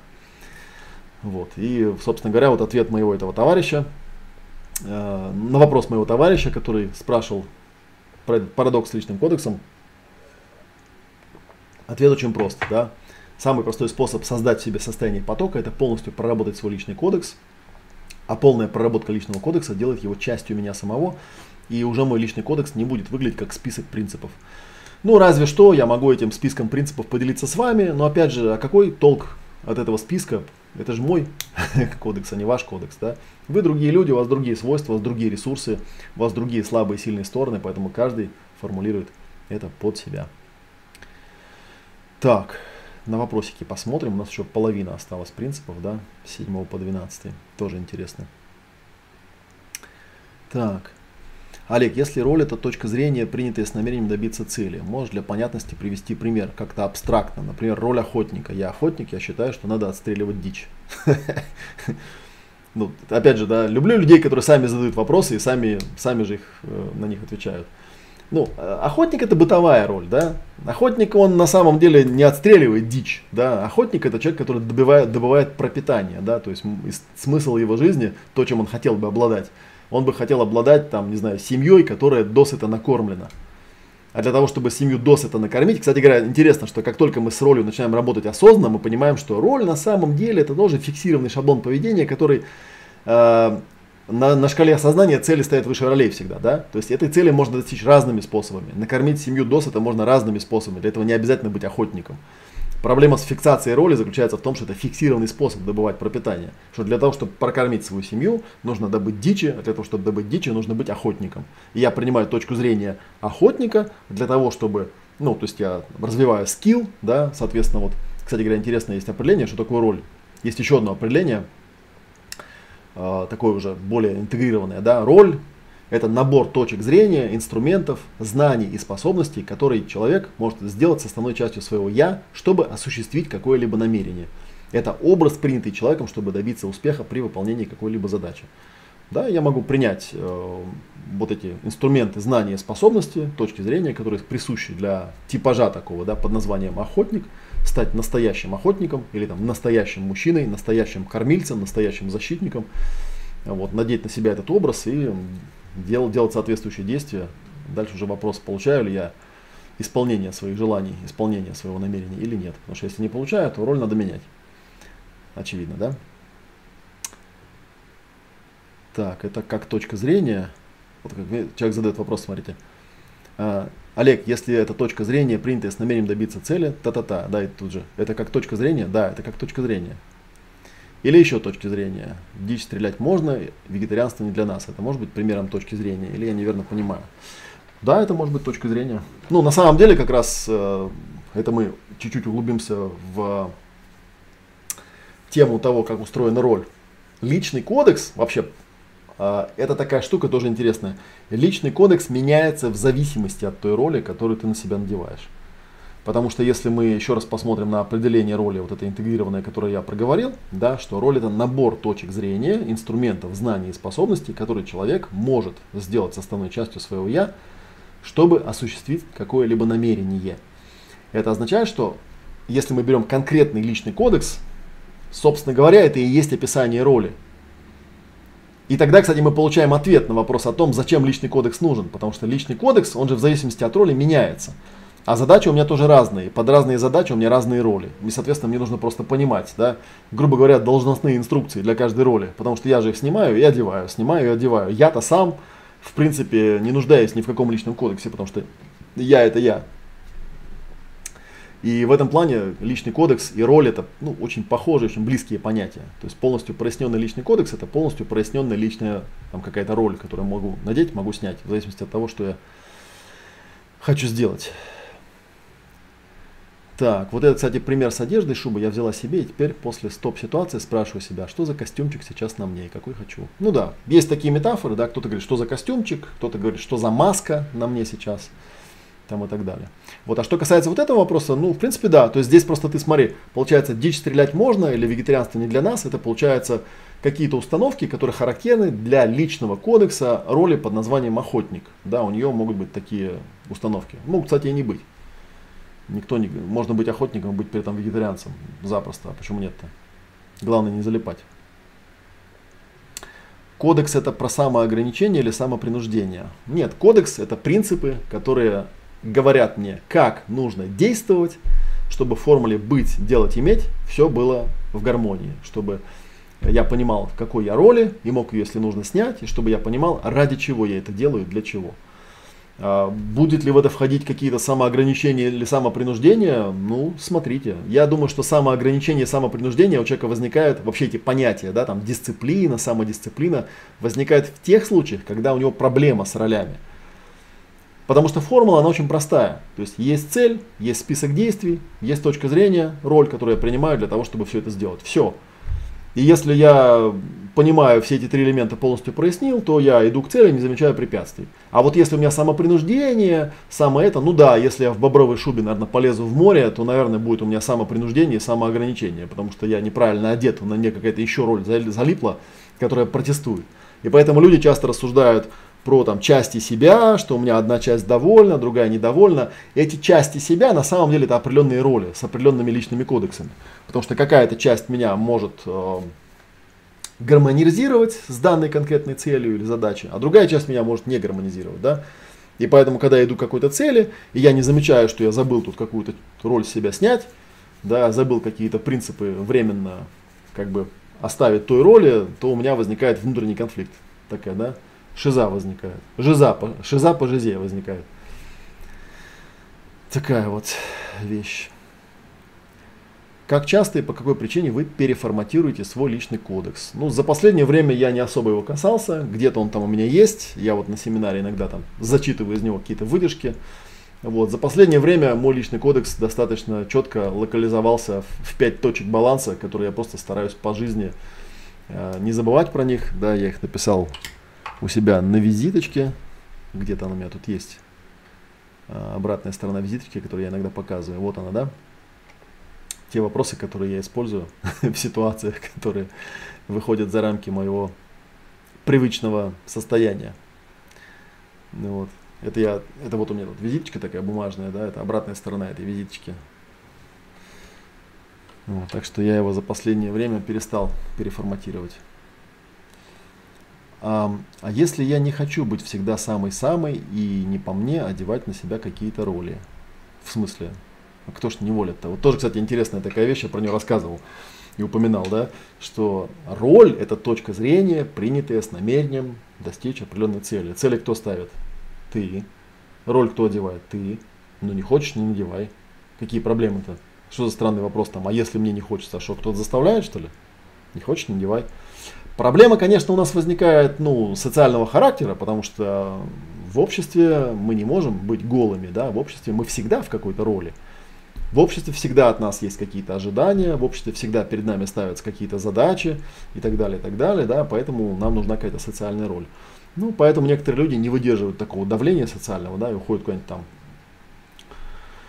в горы, в отшельничество, да, чтобы не играть социальных ролей, потому что для них это слишком тяжело. Но опять же, мне кажется, это больше основано на зарядах. Я не думаю, что современное наше общество настолько э, насильственно э, или там как-то заставляет нас что-то надевать, чтобы по этому поводу всерьез нужно было беспокоиться.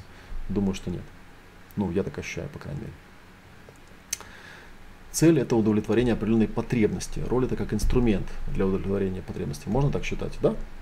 Ну, потребности и роли, если вспомнить мою матрицу, матрицу способностей, да, потребности и роли находятся на одном уровне. Потребность – это то, что внутри, а потребность и цель. Потребность – это то, что внутри, цель – то, что снаружи. То есть цель это то, достижение чего закрывает какую-то мою потребность или запрос. Вот. А роль это инструмент такой, да, там, каким надо стать. Но тут как бы тонкий момент, кстати говоря, да, потому что а с другой стороны, как бы потребности тоже иногда существуют только в рамках какой-то роли, да. То есть, если есть у меня там какая-нибудь роль, там, я не знаю, там, королева красоты, да, то у нее есть потребность всегда, всегда и везде быть красивее всех, ну, к примеру, да, будем так говорить. А если я эту роль снимаю, то вроде как и потребность тоже снимается. То есть тут есть такая тон, тонкая тоже зависимость. Потребности тоже, видимо, бывают разного порядка. Но в целом, в принципе, я с такой формулировкой скорее бы согласился.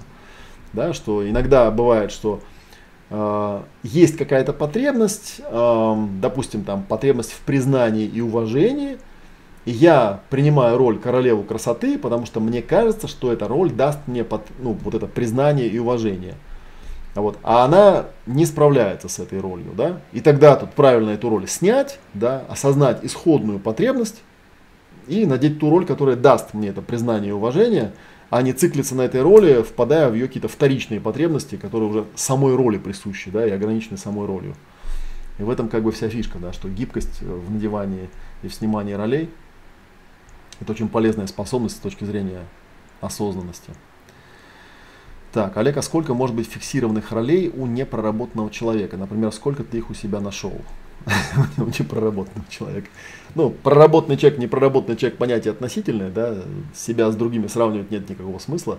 Но вообще говоря, есть такая инсайдерская информация, я вам скажу, опять же, из uh, второй части нашего ретрита про роли и игры, что роли, вот эти глубинные, uh, такие супер роли, они очень близко подходят или даже, может быть, совпадают с той темой, который, которую исследовал Карл Густав Юнг, называя их архетипами.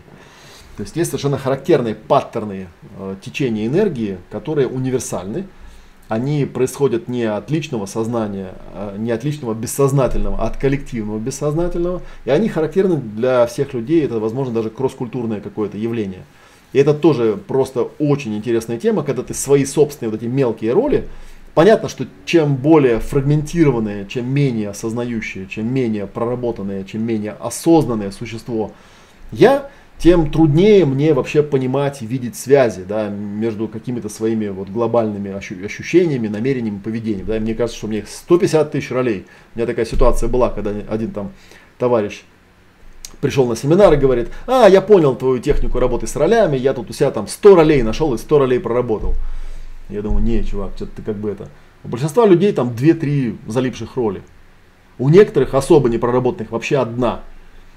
То есть в этом плане э, непроработанность, она как раз э, очень ярко проявляется в том, что у человека минимальное количество фиксированных ролей, потому что чем он менее осознан, тем он более фиксирован в своем поведении. Да? Ну и максимум фиксации это когда человек считает, что у него есть одна роль.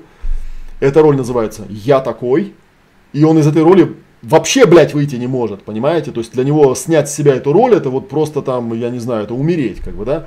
И потом такие вот такие люди любят ходить на э, тренинги личностного роста, где им дают задание надеть там женское платье, накрасить губы, на веревочке привязать тапочек и пойти там на центральную улицу и вот в таком виде походить. Как бы, да, чего добиваются? Да, добиваются того, чтобы у человека, ну, хоть как-то он из этого коробки вылез.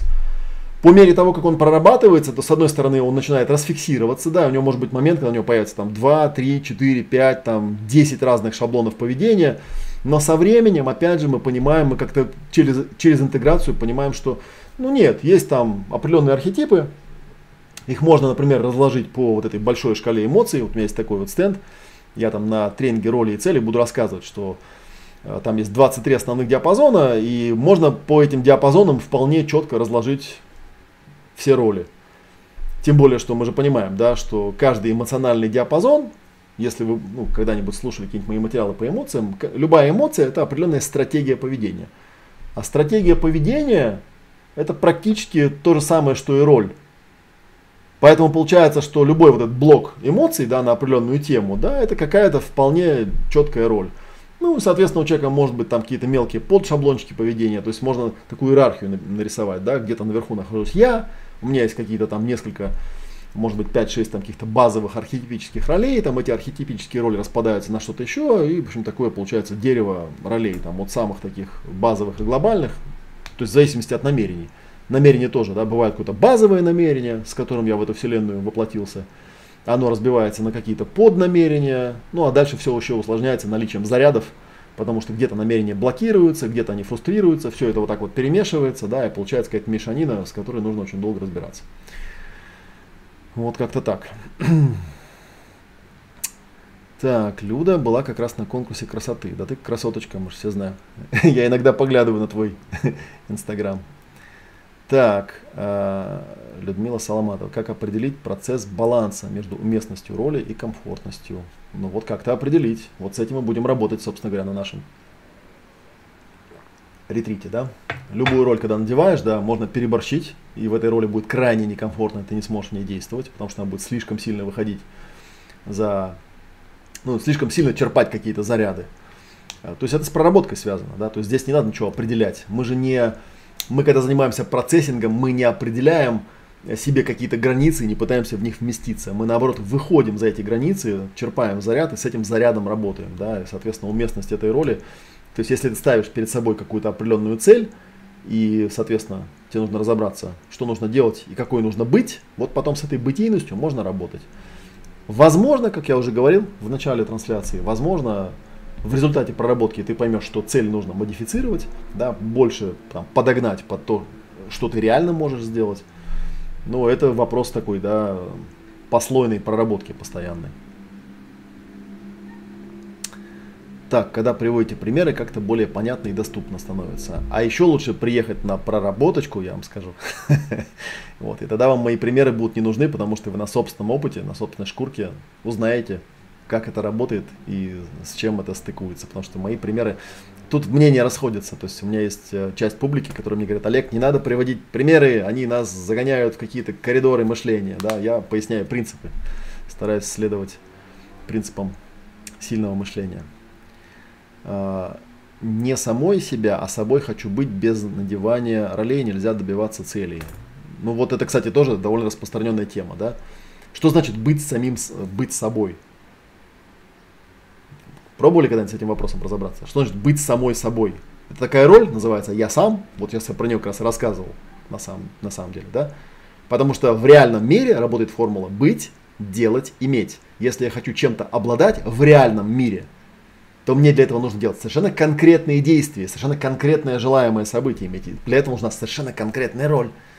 Не бывает такого, да, что я там безо всяких ролей, типа, вышел и сделал. Ну, блин, а в смысле? Если ты что-то делаешь, у тебя это автоматически, да, индуцируется эта схемка. Быть, делать, иметь. Если ты чем-то хочешь в этом мире обладать, ты делаешь определенные действия, ты надеваешь определенную роль. Нужно просто разобраться с этим. Если по этому поводу есть у тебя какой-то конфликт внутренний, это, скорее всего, говорит о чем? О том, что есть какая-то фиксированная роль, которая конфликтует с той ролью, которую нужно надеть для того, чтобы это делать и этим обладать. И эту роль я снять не могу, и эту роль я пафосно называю «я сам». Вот такой «я сам», типа снять не могу, да, конечно. Если взять, провести по-честному гностический интенсив, разобраться, кто ты сам, выясняется, что ну, это же не роль. Да, я сам это не роль. Я сам снимать не надо. И вот на это я сам надевается все, что угодно. Но это опять же, да, это трудно словами объяснять, это нужно практиковать. Так, да, скорее всего, без снимания не добьетесь. Да, ну да, я про это и говорил. Так, дерево ролей мне нравится. А дерево ролей, кстати говоря, где-то там, опять же, у Фрэнка Гербоди в книжке где-то у меня было. Я вот как раз, я буду это на занятии нашем рассказывать про вот это дерево ролей. Потому что, да, бывает, ну, еще раз проговорим, роль это точка зрения, принятая с намерением добиться определенного результата. Да? Если мы посмотрим на намерения, то намерения тоже бывают глобальные, у каждого намерения есть там поднамерение, под поднамерение и так далее. То же самое с ролями. Да? есть какая-то вот, ну, глобальная какая-то штука, это вот типа я, да, такой глобальный универсальный принцип. У этого я есть какие-то реальные намерения в этом реальном мире, под каждое глобальное намерение есть какой-то архетип. А уже от этого архетипа отпочковываются более конкретные вещи. Да? Понятно, что есть там какая-то роль, ну, там, частные роли, типа, я не знаю, там, я вот могу, могу взять в руки гитару, да, и, типа, будет у меня роль гитарист. Но это же, понимаете, да, это не какая-то там гиперглубокая роль, там, из подсознания, связанное с архетипом, да, хотя на самом деле, если по цепочке пройти, конечно, там может быть, я там до Диониса могу добраться, да, до Сатурналей каких-нибудь, я не знаю, там, до чего-то там такого, до греческого пантеона, найти себе там покровителя. Кстати говоря, всякие покровители всяких профессий, это и есть архетипы, которые относятся к этим профессиям. Это тоже очень интересная тема. Доберемся когда-нибудь до нее. Так что дерево ролей это вполне реально существующая штука, и вполне четко нужно понимать, что у ролей, конечно, есть иерархия. Поэтому задавать вопрос, там, ну, типа, сколько ролей ты у себя нашел и там, сколько ты ролей проработал, э, вопрос относительный, потому что роли бывают разного уровня. Да? Бывают роли супер глобальные, там, архетипичные, типа там воин равновесия. Да? У меня была пер- первая роль из актуальной матрицы проявленных целей, которую я нашел и которую я там прорабатывал. Это прям вообще был вынос мозга и ураган, когда я понял, как она работает. Да, это мощнейший архетип, который до сих пор со мной очень явно и проявленно присутствует в жизни. Да? Я его потом разными именами называл, я его ощущал как энергию, я его на разных семинарах в разных ипостасях его касался, я до сих пор ну, могу в любой момент почувствовать ее как вот такое глобальное что-то. А есть какие-то мелые, мелкие штучки, типа, да, там гитарист, там человек, который тут мотает розовой ручкой, тоже, можно сказать, роль какая-то, да, типа, мотает ручкой, какое у него намерение, ну, получше объяснить вот тем людям по ту сторону вот этой лампочки, синенькой, да, типа, о чем я хочу им рассказать. Тоже роль. Так, ну давайте мы что-то, да, я потом к вопросам еще вернусь, давайте я сейчас э, заповедь договорю, а то мы на шестой остановились, а у нас уже полтора часа прошло. Вот я думал, да, я думал, где-то у меня было про эти заповеди видео длиной часа два. Уже полтора часа. Так, значит, давайте сейчас пройдемся. Значит, первая заповедь воплощается то, во что вкладывается больше всего внимания, вроде понятно. Вторая заповедь. Намерение от желания отличается верой и надеждой в возможность реализации. Третье. Работаем не с абстрактной целью, а с конкретным желаемым событием в будущем. Четвертое. Э, потерпеть провал можно только если вообще прекратить двигаться. Э, пятое. Быть, делать, иметь. И шестая была про личный кодекс, да, что лучший способ создать себе состояние потока, это проявить личный кодекс, проработать личный кодекс, разложить все по полочкам и с этого момента никогда больше не надевать на себя неподходящих ролей в неподходящих ситуациях. Седьмая заповедь называется принцип реальности. И формулируется она очень просто. Неудач не существует. Существует лишь корректирующая обратная связь от Вселенной. Это означает, что что бы я ни делал в этом мире, да, этот мир тоже определенная игра с определенными правилами. И, собственно говоря, если я начинаю эти правила нарушать, нарушать какие-то вселенские законы, это, кстати, тоже интересная тема, можно их попробовать сформулировать. И есть, я знаю, там десяток книжек, где люди пытаются это формулировать, то ты довольно быстро получишь корректирующую обратную связь. И это не неудача, это тебе реальная игра реально говорит, здесь так не прокатит. Да, нужно делать по-другому. И можно сколько угодно упираться рогом, но правильнее было бы быть открытым ко Вселенной и понимать, что если один сценарий не сработал, значит надо быть гибким, придумать другой сценарий, придумать еще какой-нибудь сценарий. В этом плане, с точки зрения, вот называется принцип реальности, седьмая запись, да, что реальность, она, да, она вот такая. Есть очень интересное упражнение, называется, и у нас она будет, работа с невозможными целями, с невоплотимыми целями. Это когда человек принимает, где-то недавно же про это рассказывал, у меня уже дежавю, что где человеку предлагается сформулировать цель, про которую он абсолютно точно не знает, что она никогда не сможет воплотиться. Ну, например, я говорю, я хочу научиться летать по небу, ну, безо всяких вот дополнительных устройств. Просто вот выпрыгивать из окна своего четвертого этажа и парить над Москвой. Вот хочу такую цель. И вот я могу это прописать в виде желаемого будущего события, как я лечу над парком Царицына, да, там типа такой виражи закладываю, вот как мой дрон. Вот, прекрасно, да? Невоплотимая цель. Но самое удивительное, знаете, в чем заключается? Что если я с этой целью буду работать по той же самой технологии, которая у нас там будет предложена, то я точно так же могу получить море кайфа, кучу навыков и море очень интересных осознаний и озарений. Вот. Почему? Потому что это развивает гибкость. А иногда даже бывает такая интересная вещь, что то, что я считаю невоплотимой целью, вдруг оказывается, что да нет, она вполне воплотима как ни странно, там плюс-минус какие-то нюансы, конечно, откорректируются, да, ну, потому что когда я пытаюсь работать с целью, которую воплотить нельзя, Вселенная особым образом дает мне корректирующую обратную связь, которую я бы никогда не увидел, если бы я старался всегда формулировать только те цели, которые реалистичны. Понимаете, о чем я, да? Поэтому такой принцип. Неудач не существует, а есть только корректирующая обратная связь от Вселенной. И именно это мы воспринимаем, э, ну как, правильное отношение к тому, что прилетает. Восьмая заповедь – принцип самоопределенности. Тоже очень важный, да, технически. Ну, тут чем дальше заповеди идут, тем они, наверное, не так глобальные. А, а заповедь такая. У каждого процесса есть оптимальный момент для завершения, и он определяется тобой и твоим состоянием, а не внешней вселенной или другими людьми. Или вот еще я дописал, не болтай о своих намерениях, не отдавай причинности другим. Очень интересная такая штука. что мы опять же живем в социуме, да, в социуме есть определенные стандарты. Для того, чтобы быть образованным человеком, нужно получить диплом. Правильно, да? Правильно, да? Поэтому чем больше у тебя дипломов, тем ты умнее, да? Правильно? Да вот хрен. На свете есть куча людей с самыми невообразимыми дипломами, которые, ну вот, кто там? Хотя формально, да, они все фокусы сделали, все дырочки пролезли, все бумажки заполнили, все оформили, да? Вот такая вот вещь. И это означает, что, например, если ты себе поставил цель там, стать интеллигентом к концу месяца или что-нибудь типа того, да, то это ты будешь определять, где у тебя оптимальный момент для завершения. Это зависит от твоего состояния. И там еще есть такой моментик, он, кстати, пересекается с девятой заповедью, которая называется принцип постепенности. Э, и он сформулирован так. Лучше одна цель достигнутая и подтвержденная, чем 10 э, целей проваленных или превышенных, какими бы амбициозными они не были. Принцип постепенности.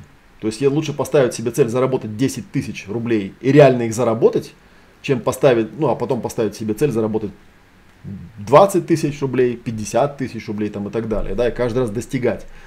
Чем поставить себе цель заработать 10 миллионов, да, и потом полжизни это прорабатывать и так и не достичь.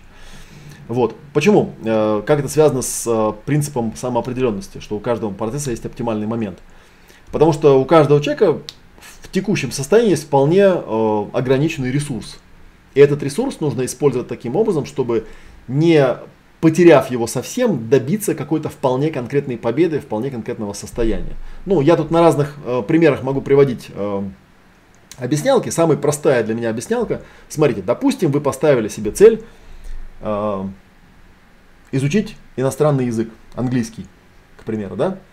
А, и вы так пошарились в материалах и решили, что самый оптимальный способ это читать литературу на английском языке. и поставили себе задачу каждый день читать по 10 страниц английского текста. То есть у вас есть глобальная цель изучить язык и локальная задача 10 страниц в день читать. Да? И вот вы однажды садитесь и начинаете читать книжку на английском языке со словарем, там все дела. Первую страницу прочитали прекрасно, вторую замечательно, третью хорошо, четвертую замечательно, пятую интересно, шестую что-то как-то уже трудновато, седьмую что-то как-то плоховато, восьмую что-то как-то уже, да, и потом вас начинает тошнить. Но вы человек упорный, допустим, да, и вы дочитываете до десятой страницы, потому что, блядь, такую цель себе поставили, вот, да, и похер мне на мое состояние, там, да, я хозяин своего слова, сказал 10 страниц, значит, блядь, будет 10 страниц, все тут. Теперь вопрос к вам. Как вы думаете, как правильнее было бы поступить? Все-таки каждый раз заставлять себя вот усилием воли дочитывать до 10 страницы, или, может быть, найти оптимальный момент, а там подсказка была в моем рассказе, да? То есть первое хорошо, второе хорошо, третье хорошо, четвертое хорошо, пятое прекрасно, шестое уже тяжеловато. То есть такой график хорошо, хорошо, хорошо, хорошо, хуже, хуже. Вот видите, тут такой есть момент оптимального завершения. И вот этот принцип э, называется принцип максимального интереса, это, кстати, одиннадцатая заповедь, сейчас мы до нее еще дойдем, да, заключается в том, что момент оптимального э, завершения определяется тобой, потому что иногда, когда человек ставит какие-то цели и работает над их достижением, он ориентируется не на себя и свое состояние, свой реальный ресурс, а на какие-то внешние факторы. Ну, типа там, решил он, что 10 страниц нужно прочитать. Почему ты решил? Ты же не пробовал. Ты попробуй. И получается, смотрите, какая штука, да, то есть если я, ну, как бы знаю этот принцип, принцип самоопределенности, я думаю, так, хорошо, я экспериментальным образом определил, что для меня благотворно и ресурсно читать не более пяти страниц. Поэтому я ставлю себе цель читать в день 5 страниц. Нормально, да? То есть я читаю, смотрите, первая страница хорошо, вторая хорошо, третья прекрасно, четвертая замечательно, пятая прекрасно. Я знаю, что на шестой у меня уже, ну, как бы силы заканчиваются. Я вот в этом моменте останавливаюсь и иду заниматься другими делами. В следующий раз, когда я сюда вернусь, я начну с того же самого места. И у меня каждый раз интерес будет расти, расти и расти. В то время как если я бы себя заставил ну, дочитать 10 страниц, вот, ну, несмотря на тошноту, на отвращение, на то, что у меня уже сил нету, так я ведь, когда вернусь обратно и начну читать с 11 страницы, я ведь начну с того же самого хренового состояния, очевидно, да? И поэтому с каждым моим проходом, да, после 20 страницы мне будет еще хреновее, после 30 еще хреновее. Ну и где-нибудь дня через три я подумаю, да ну нахер этот английский язык. Геморрой один, блин, вот, а, вот так вот же мне здесь. И все. А на самом деле, кстати говоря, в первом способе тоже интересно, да, что если я там 5 страниц прочитал, я молодец, ше, там, на следующий день там 10 страниц, прекрасно, потом 15 страниц. А потом в какой-то момент я понимаю, что у меня так много ресурсов, что, пожалуй, даже я, наверное, могу читать в день по 6 страниц. Или по 7. Вот. И постепенно, постепенно за полгода я смотрю, через полгода я уже читаю по 30 страниц, и у меня прям в кайф все идет, прям кайфово, потому что я действовал через вот этот принцип оптимального момента завершения, который определяется моим состоянием. И это важный такой момент, что эти оптимальные моменты нужно научиться замечать и подтверждать. Потому что если вы этого не умеете, то даже если вы знаете все предыдущие заповеди, скорее всего вы себя э, изнасилуете и загоните в нехорошее состояние. Ну вот лишний энтузиазм тоже, знаете, иногда бывает вредным, как выясняется. Вот такая вот вещь. Такой вот принцип самоопределенности. Но я уже проговорил девятый, да, принцип постепенности, что лучше одна цель достигнутая и подтвержденная, чем 10 превышенных или проваленных. То есть лучше я прочитаю 5 страниц, и мне будет хорошо, я скажу, я молодец, а потом прочитаю 10, я молодец, а потом прочитаю 15, я молодец, чем я скажу, так, короче, мы люди крутые, нам помалу не надо, мы на день сегодня запланируем прочитать 50 страниц. я такой порвал жопу, прочитал эти 50 страниц, да, там глаза у меня выпали, да, я весь там охренел, да, но я, блин, типа достиг, ну точнее не достиг, потому что на 39 странице я окончательно заболел, упал и подумал, что-то не то, как бы, да, что-то не то, ладно, сейчас выздоровею, поболею там, да, проболею и потом опять начну себя насиловать. Ну, как правило, понятно, люди такие далеко не уходят. Вот, поэтому я считаю, что лучше двигаться по ступенечкам, лучше давать себе подтверждение, отмечая оптимальные моменты и говорить «я молодец». Лучше сделать два дела хорошо, чем запланировать 10 их не сделать вообще. Потому что это, кстати, способ борьбы с прокрастинацией. Если вы там что-то прокрастинируете, не можете сделать, задайте себе простой вопрос. А что я могу сделать такого, чтобы я это реально сделал и подтвердил? Вот реально могу. Что соответствует моему ресурсу?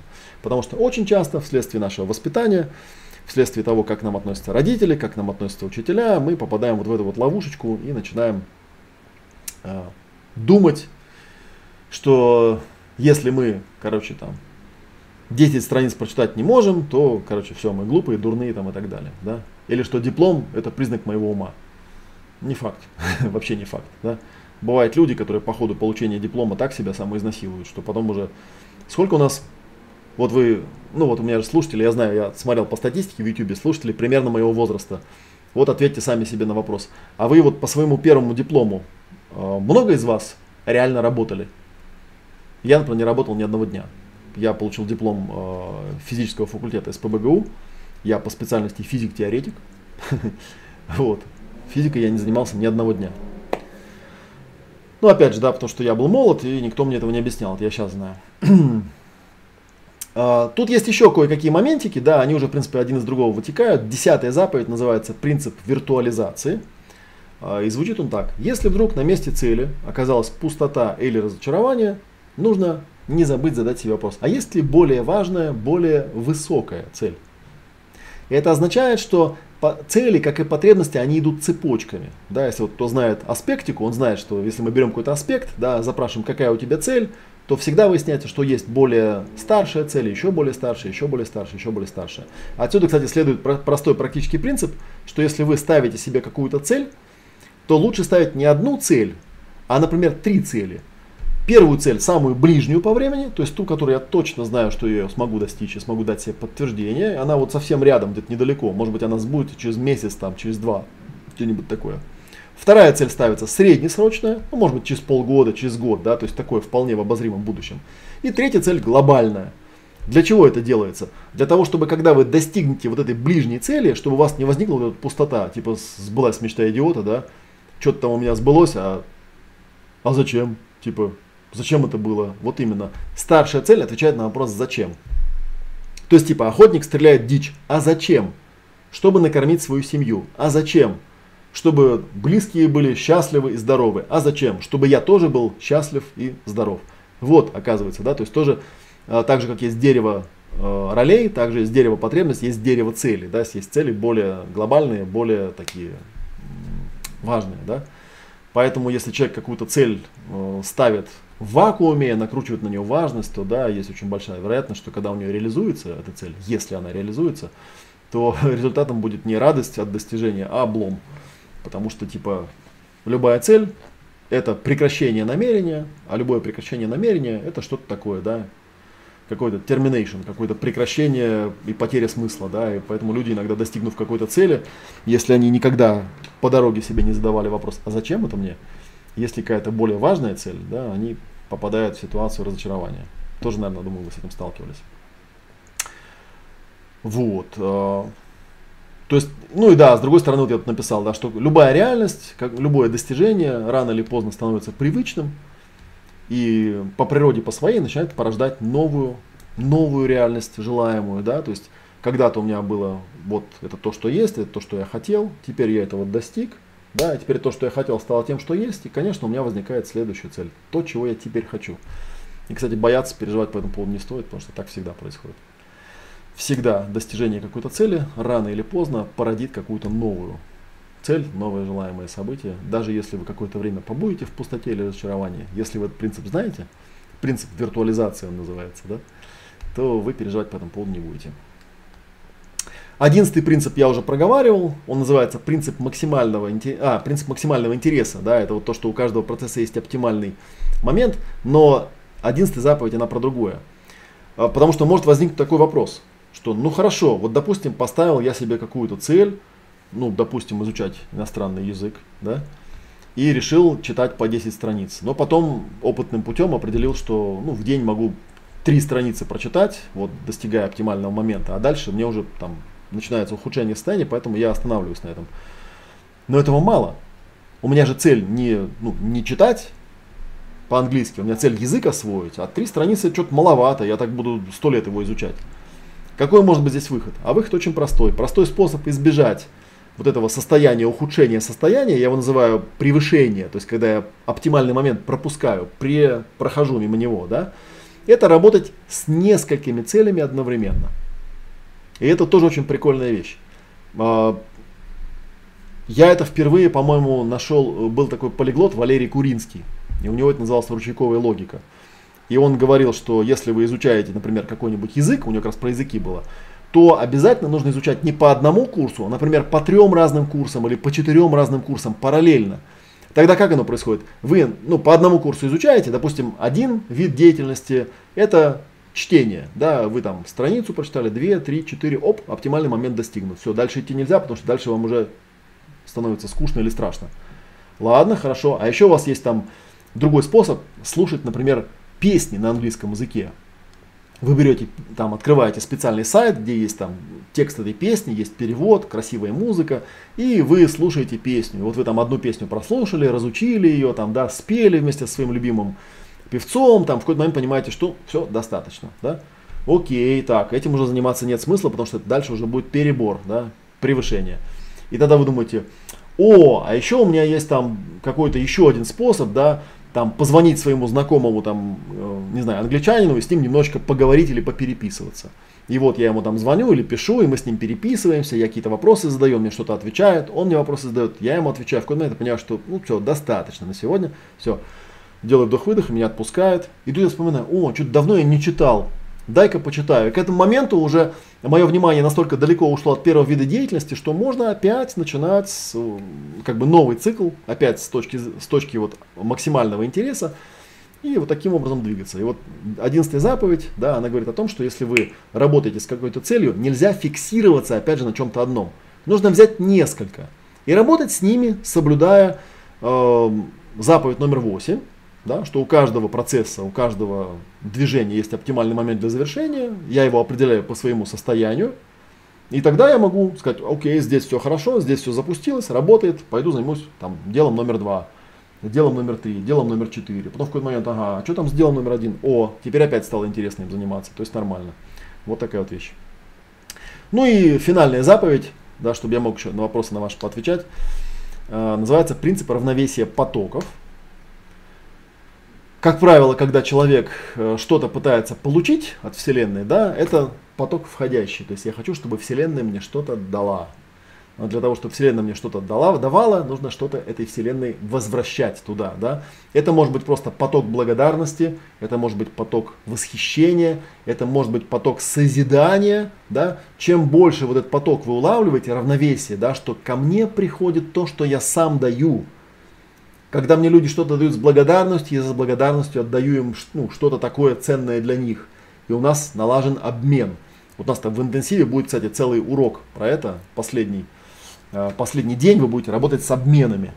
Вот. Э, поток благодарности, э, поток восхищения, поток созидания. Даже запишу себя, допишу. Поток созидания благодарности и восхищения лучше всего гарантирует вам постоянные результаты, да, постоянное получение чего-то от жизни. И вот таким образом получается, вот давайте проговорим тогда с 7 по 12, чтобы тоже они у вас как-то отложились, для тех, кто там в списке просил. Седьмая заповедь. Неудач не существует, а есть только корректирующая обратная связь. Да, и можно работать даже с невоплотимыми целями, получая от этого пользу. И можно от цели отказываться и тоже получать пользу. Это всего лишь обратная связь. Да, и вы чем дальше вы продвигаетесь, тем более компетентным, тем более квалифицированным, тем более профессиональным вы становитесь в достижении тех результатов, к которым вы идете. Восьмая заповедь. У каждого процесса есть оптимальный момент для завершения, и он определяется тобой и твоим состоянием, а не какими-то принципами или правилами, что там, или там цифрами, там еще чем-то. Да? Поэтому не надо говорить, я там беру на себя обязательства, там не надо никакие обязательства брать. Ты попробуй, поделай, посмотри, что для тебя оптимально. Вот. А, следующий принцип постепенности, что лучше да, 10 успехов, чем 10 маленьких успехов, чем один большой провал. Вот, тоже важно. Десятая заповедь, да, что не забудь, что цели идут цепочками, да, и что если ты сформулировал какую-то цель, не забудь себя спросить, а зачем мне это нужно, Да? То есть ради чего, что там будет дальше, когда я этого достигну, что будет потом. То есть старайся смотреть не на горизонт, а за горизонт, что будет тогда. И пусть даже это потом окажется неважным, пусть даже это окажется ненужным, но у тебя будет вектор, который идет дальше. Ты будешь пробивать сквозь цель, как бы, да. Кстати, тоже интересно, да, когда учат стрелять в цель, например, да, учат стрелять не в цель, а сквозь цель. То есть дальше смотреть.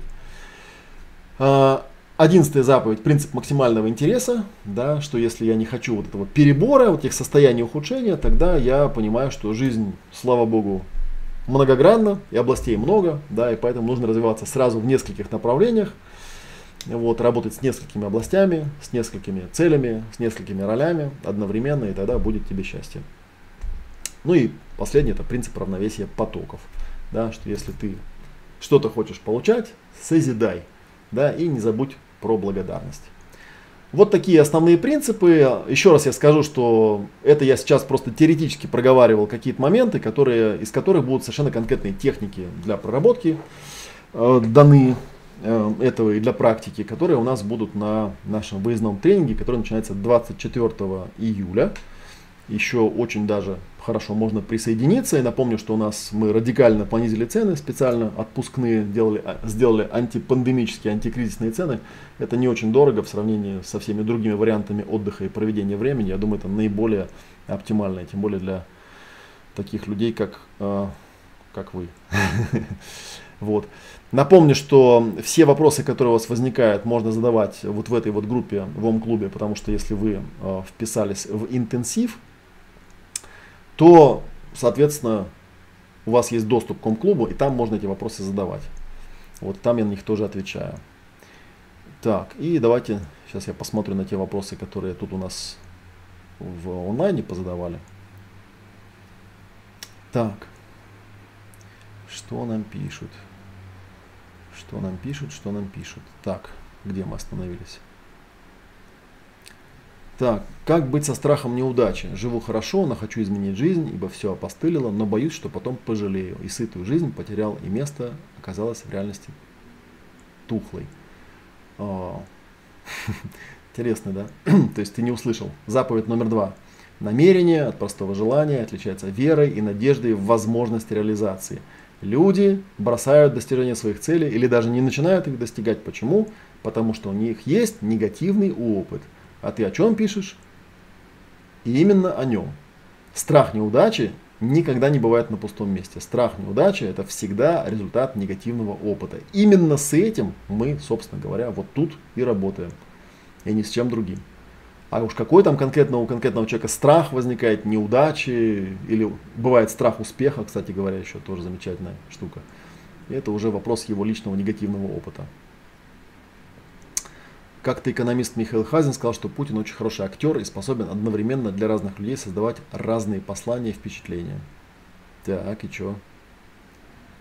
Можно сказать, что он очень гибок в выборе ролей и качественно их играет. Такой уровень врожденный. Ну, я не знаю, врожденный он или нет. Не стоит как бы смотреть на общественные фигуры и думать, что тот имидж, который он вам проецирует, что это не актерская игра. Да, он хороший актер. И что? Я же про актеров там говорил, да, то есть актеры надевают роли, потому что они знают, э, они хотят получить определенный эффект.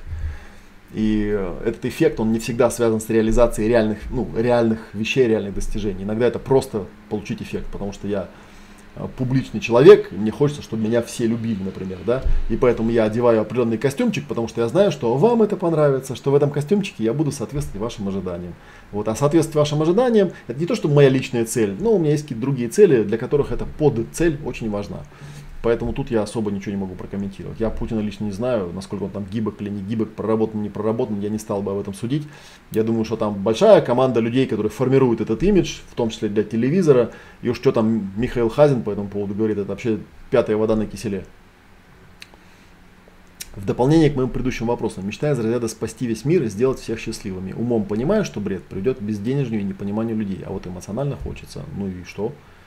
Работать можно с любыми целями, в том числе и с невоплотимыми. Еще раз я сказал, если работать с ними технологично и понятно, э, ну, в смысле, пошагово, да, то рано или поздно эта цель или отвалится у тебя, и ты поймешь, что там за реальная потребность у тебя есть, или ты найдешь способ ее переформулировать так, чтобы она была реализуемой. А, ну, я не знаю, или может быть ты ее реализуешь. Может быть, ты будешь тот самый человек, который сделает всех счастливыми, откуда я знаю.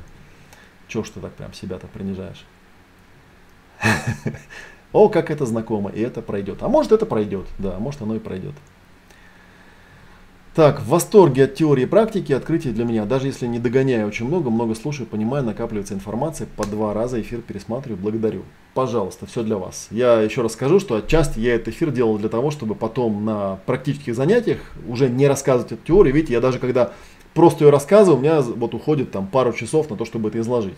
На тренинге я не хочу тратить это время, поэтому я заранее это в виде э, трансляции записываю, ну, с такой мыслью, что Кому надо, посмотрят, разберутся, поймут, как это работает.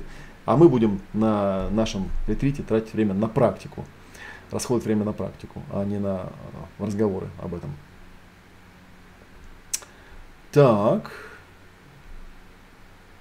По нарастающей начать с малого. Да. Так. Тут мне какие-то смайлики поставили. Нет. Что нет, не знаю. Да? Что-то нет. Так, оптимальное мое состояние. Да, вот это и есть я. Ну, тоже, да, без контекста я не знаю о чем тут. Ну, хорошо. Почему нет? Занимаюсь тем, что в дипломе и обожаю это. Занимаюсь этим 30 лет. Но вот видите, на свете счастливые люди, которым повезло. Такое тоже бывает, я же не отрицаю. Я же спрашивал про статистику. Я спрашивал, сколько на свете людей, которые занимаются тем, чему учились. Потому что есть э, разные данные, в том числе и из возрастной психологии, почему человек в определенном возрасте понимает, что ну, не совсем этим он хотел бы заниматься. Но мне кажется, в настоящее время, в нашем мире, сейчас вот как раз я читал какие-то исследования, говорят, что э, нынешнее поколение, да, ему придется вследствие технологического развития человечества профессию поменять там несколько раз, потому что очень быстро общество эволюционирует. То есть то, что когда-то казалось интересным, просто может оказаться неактуальным. Э, и из него можно постепенно развиваться все больше и больше. Да, но это как раз у нас будет работа с ролями. Мы будем говорить про так называемые сильные роли, про проекцию. А вот у нас практика была недавно.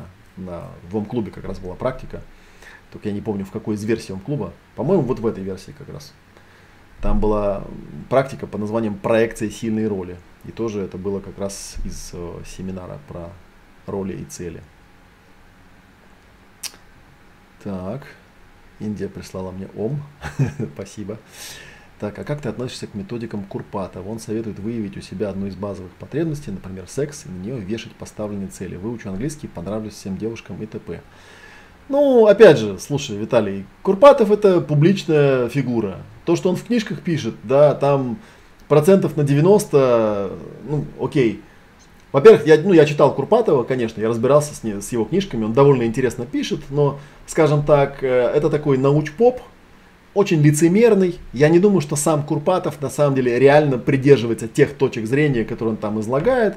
И в этом научпопе задача-то стоит совершенно конкретная. Да, дать людям какое-то чтиво, которое их развлечет, которое их утешит, которое им там э, как-то даст какое-то, не знаю, способ проводить время, там, что ты реально что ли, ну, попробуй это сделать, типа, выучу английский, понравлюсь всем девушкам, ну, окей.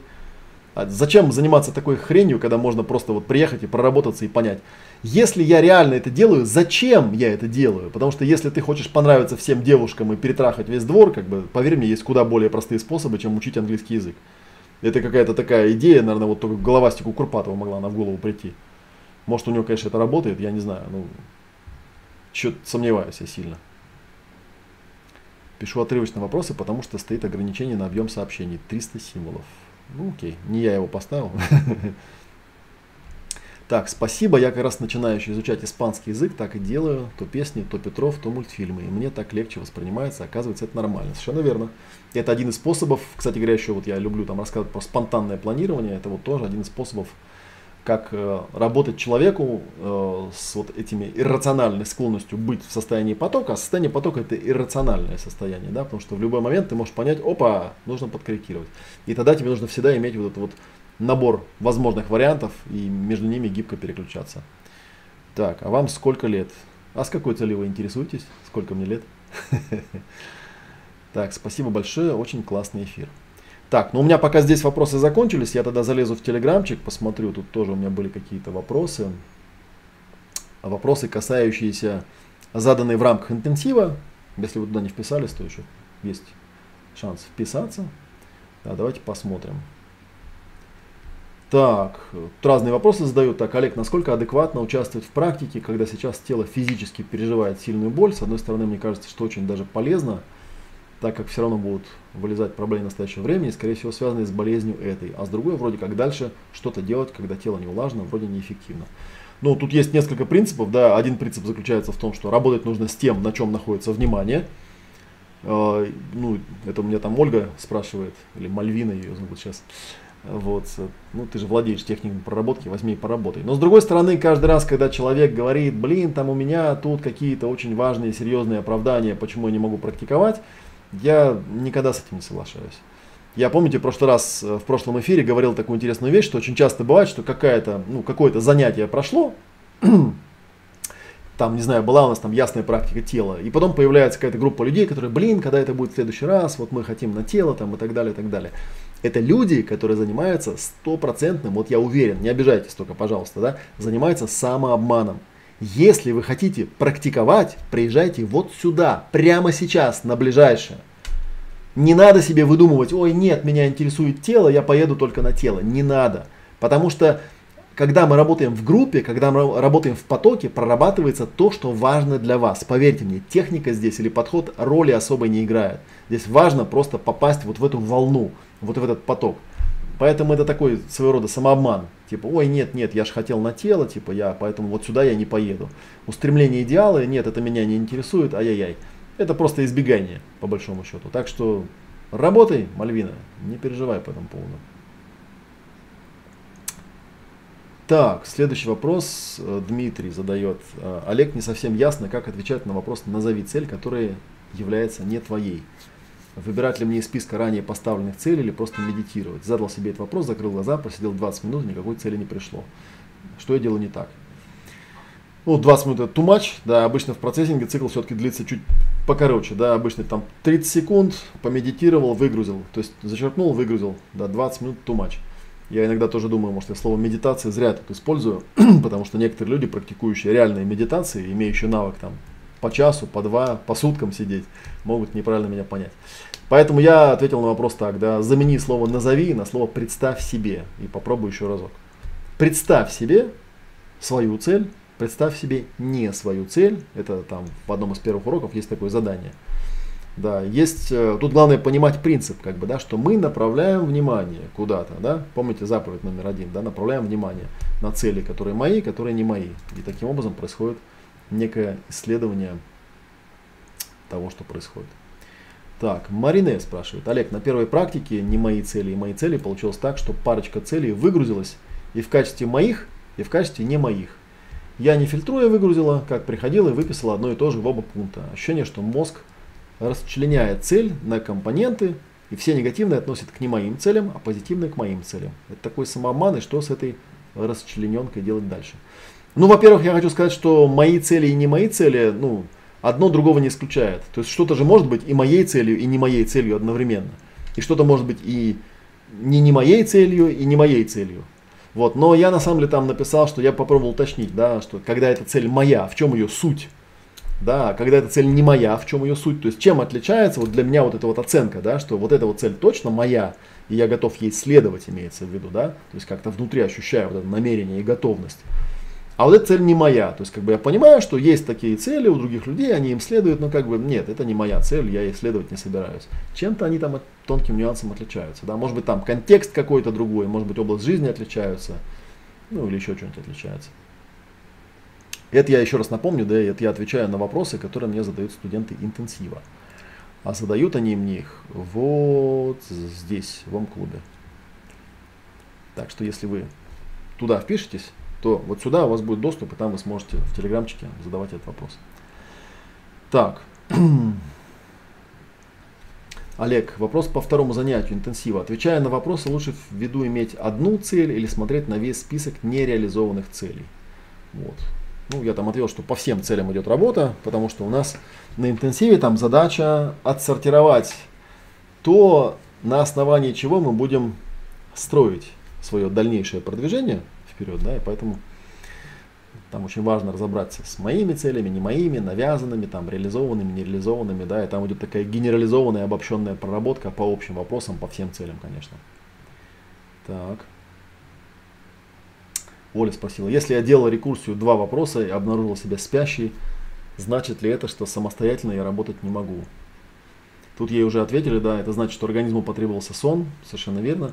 Но я написал, что я рекомендовал бы более четко разделять вот эти циклы, да, зачеркнул, выгрузил, да, потому что, ну да, это, в общем, самостоятельно делать не так легко, поэтому на свете существуют практики, когда в парах или в тройках практикуют, да, потому что, конечно, одновременно фокусироваться и выгружаться, еще там как-то записывать это все и понимать, что за процесс ты делаешь, довольно трудно.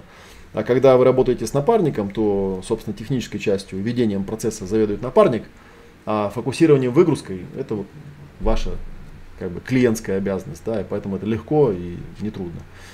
Вот.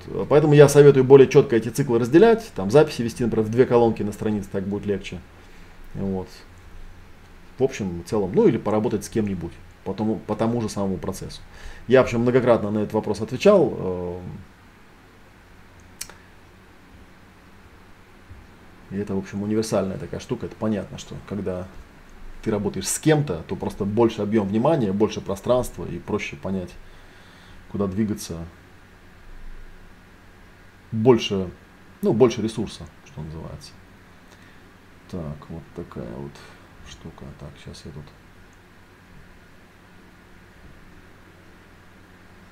чуть-чуть под, подкорректирую, какой-то я розовый стал. Так.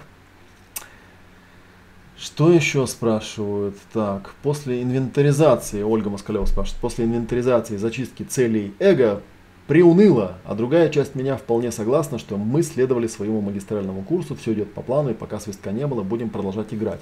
Вопрос. В процессинге есть способы проработки проявлений эго, выживательные теневые части, или эта тема растворяется в ролях, сценариях, личных кодексах? И для меня это все дополнение к теме положительной отрицательной мотивации в жизни – Очевидно, что тип мотивации прямо влияет на качество целей и проживание жизни. Можно померить уровнем свободы, творчества и так далее. Эти вопросы помогают качественнее разобраться с реализацией устремлений души. Ну, для меня это, собственно, я там спросил, ничего себе, эго, там, а какие еще у тебя есть части там и так далее. На самом деле, э, я считаю, что это как раз вопрос работы с ролями. То есть, когда у человека есть несколько, а это как правило для большинства людей – так, да, то есть когда человек говорит, вот типа есть я сам, и я типа хочу оставаться самим собой, никаких ролей не надевать, это стопроцентный самообман. Это означает, что у человека не то, что там одна роль залипшая есть, у него, скорее всего, конгломерат налипших ролей, которые вот он как-то их ощущает, он их описывает как свой характер. Да, вот я всегда удивлялся, когда эти мемчики сочиняют, типа, ой, у меня там плохой несносный характер. В смысле? То есть есть ты, есть твой характер, ты им обладаешь. Ну так сними его, что ты паришься? Не может снять, роль не может снять. И при этом бывает такая ситуация, когда у человека несколько ролей вот этих залипших, да, с каждой со своими личными кодексами, все вот так вот перемешано, где какая роль, естественно, человек не осознает, он в состоянии неосознаваемой некомпетентности, ему эти еще роли нужно отделить, назвать, там, проговорить, проявить, проработать, понять, какая какой личный кодекс у каждой роли, вот тогда там будет понятно. А так, пока он вот в этом слипшемся таком композитном состоянии находится, конечно, у него одна из проблем заключается в том, что он когда ставит какую-то цель, он ее ставит из какой-то определенной роли, вот, а другие роли могут не хотеть к этой цели идти, и другие роли такие типа оба-на, типа мы туда не хотим, ну и все, и да, человек испытывает то, что называется внутренний конфликт, да, по сути некое внутреннее нецелостное состояние, когда его разрывает между разными ролями, с разными личными кодексами. И какие-то из этих ролей он может называть словом «я», какие-то из этих ролей он может называть э, словом «эго», или еще как-нибудь называть, или там голова, сердце, живот, или еще что-то, но это не меняет того факта, что есть внутренняя нецелостность и внутренняя рассинхронизация. Так, ну еще там был вопрос, он, я так понимаю, не по интенсиву. Так, Хопа. А вот, кстати говоря, тут еще новый вопросик, вопросик появился. А, так, Олег, у меня сын закончил школу. Какими техниками интенсива можно помочь ему с выбором профессии или учебного заведения? Ты прям так меня сразу загнал в рамки. Какими техниками интенсива? Почему именно интенсива? Поговорить надо с человеком, да, посмотреть, какие у него способности, чем бы он хотел заниматься понимать, что когда человек школу заканчивает, на самом деле это не тот уровень психики и не тот уровень э, понимание жизни, в котором человек реально может проявить волю и сформулировать. У него нет еще того, что называется волевое эго. Вот я, кстати, на ролях э, и целях буду еще рассказывать э, шкалу формирования эго. Это вот, наверное, для Ольги будет интересно как раз, для Москалевой. Э, на каком уровне у человека формируются разные виды эго. Там телесное эго, эмоциональное эго, личностное эго. И там есть такой этап, называется волевое эго. Если смотреть по возрастной э, психологии, то это происходит где-то в 20 с чем-то лет. И поэтому после школы часто ребенок он не может точно определиться, и тут уже вот вопрос, как бы, да, то есть, ну, как-то с ним поговорить, сказать, смотри, э, даже если ты поступишь куда-то и чуть позже, там, через год, два, три, ты поймешь, что это не то, это нормально. Поменяешь, поучишься еще, ничего страшного. Кстати говоря, вообще изначально университетская система для этого и придумывалась, да, что человек там поступает в универ, и он учится 2, 3, 4 года, вот как раз до возраста проявления, появления, формирования вот этого волевого эго, и потом у него возникает шанс выбрать, а кем же он хочет пойти на, какую специальность.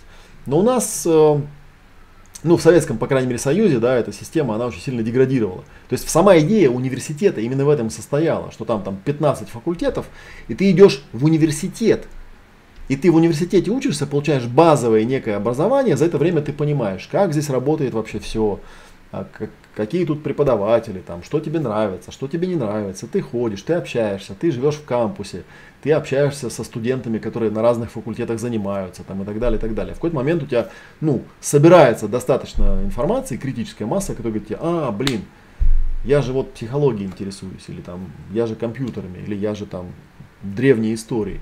И ты говоришь, окей, вот туда я пойду. И тогда ты можешь как бы гибко вот это формировать.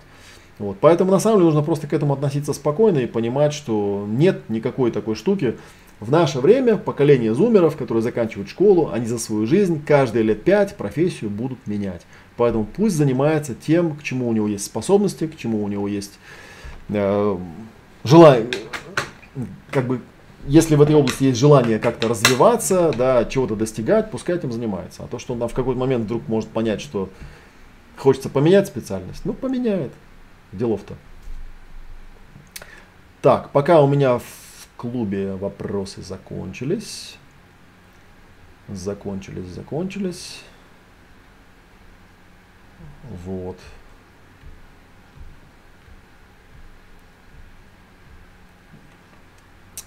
Так, там еще есть вопросы на следующий эфир, и мы это проговорим потом, да? Так, или у нас тут уже есть? Ну, давайте, уже у нас сегодня, да, эфир на третий час пошел, да, поэтому я на следующий день, на следующий эфир это оставлю, потому что по интенсиву еще 100% на неделе будут эфиры, буду на эти вопросы отвечать. Давайте вот те, которые у нас остались. Проговорим.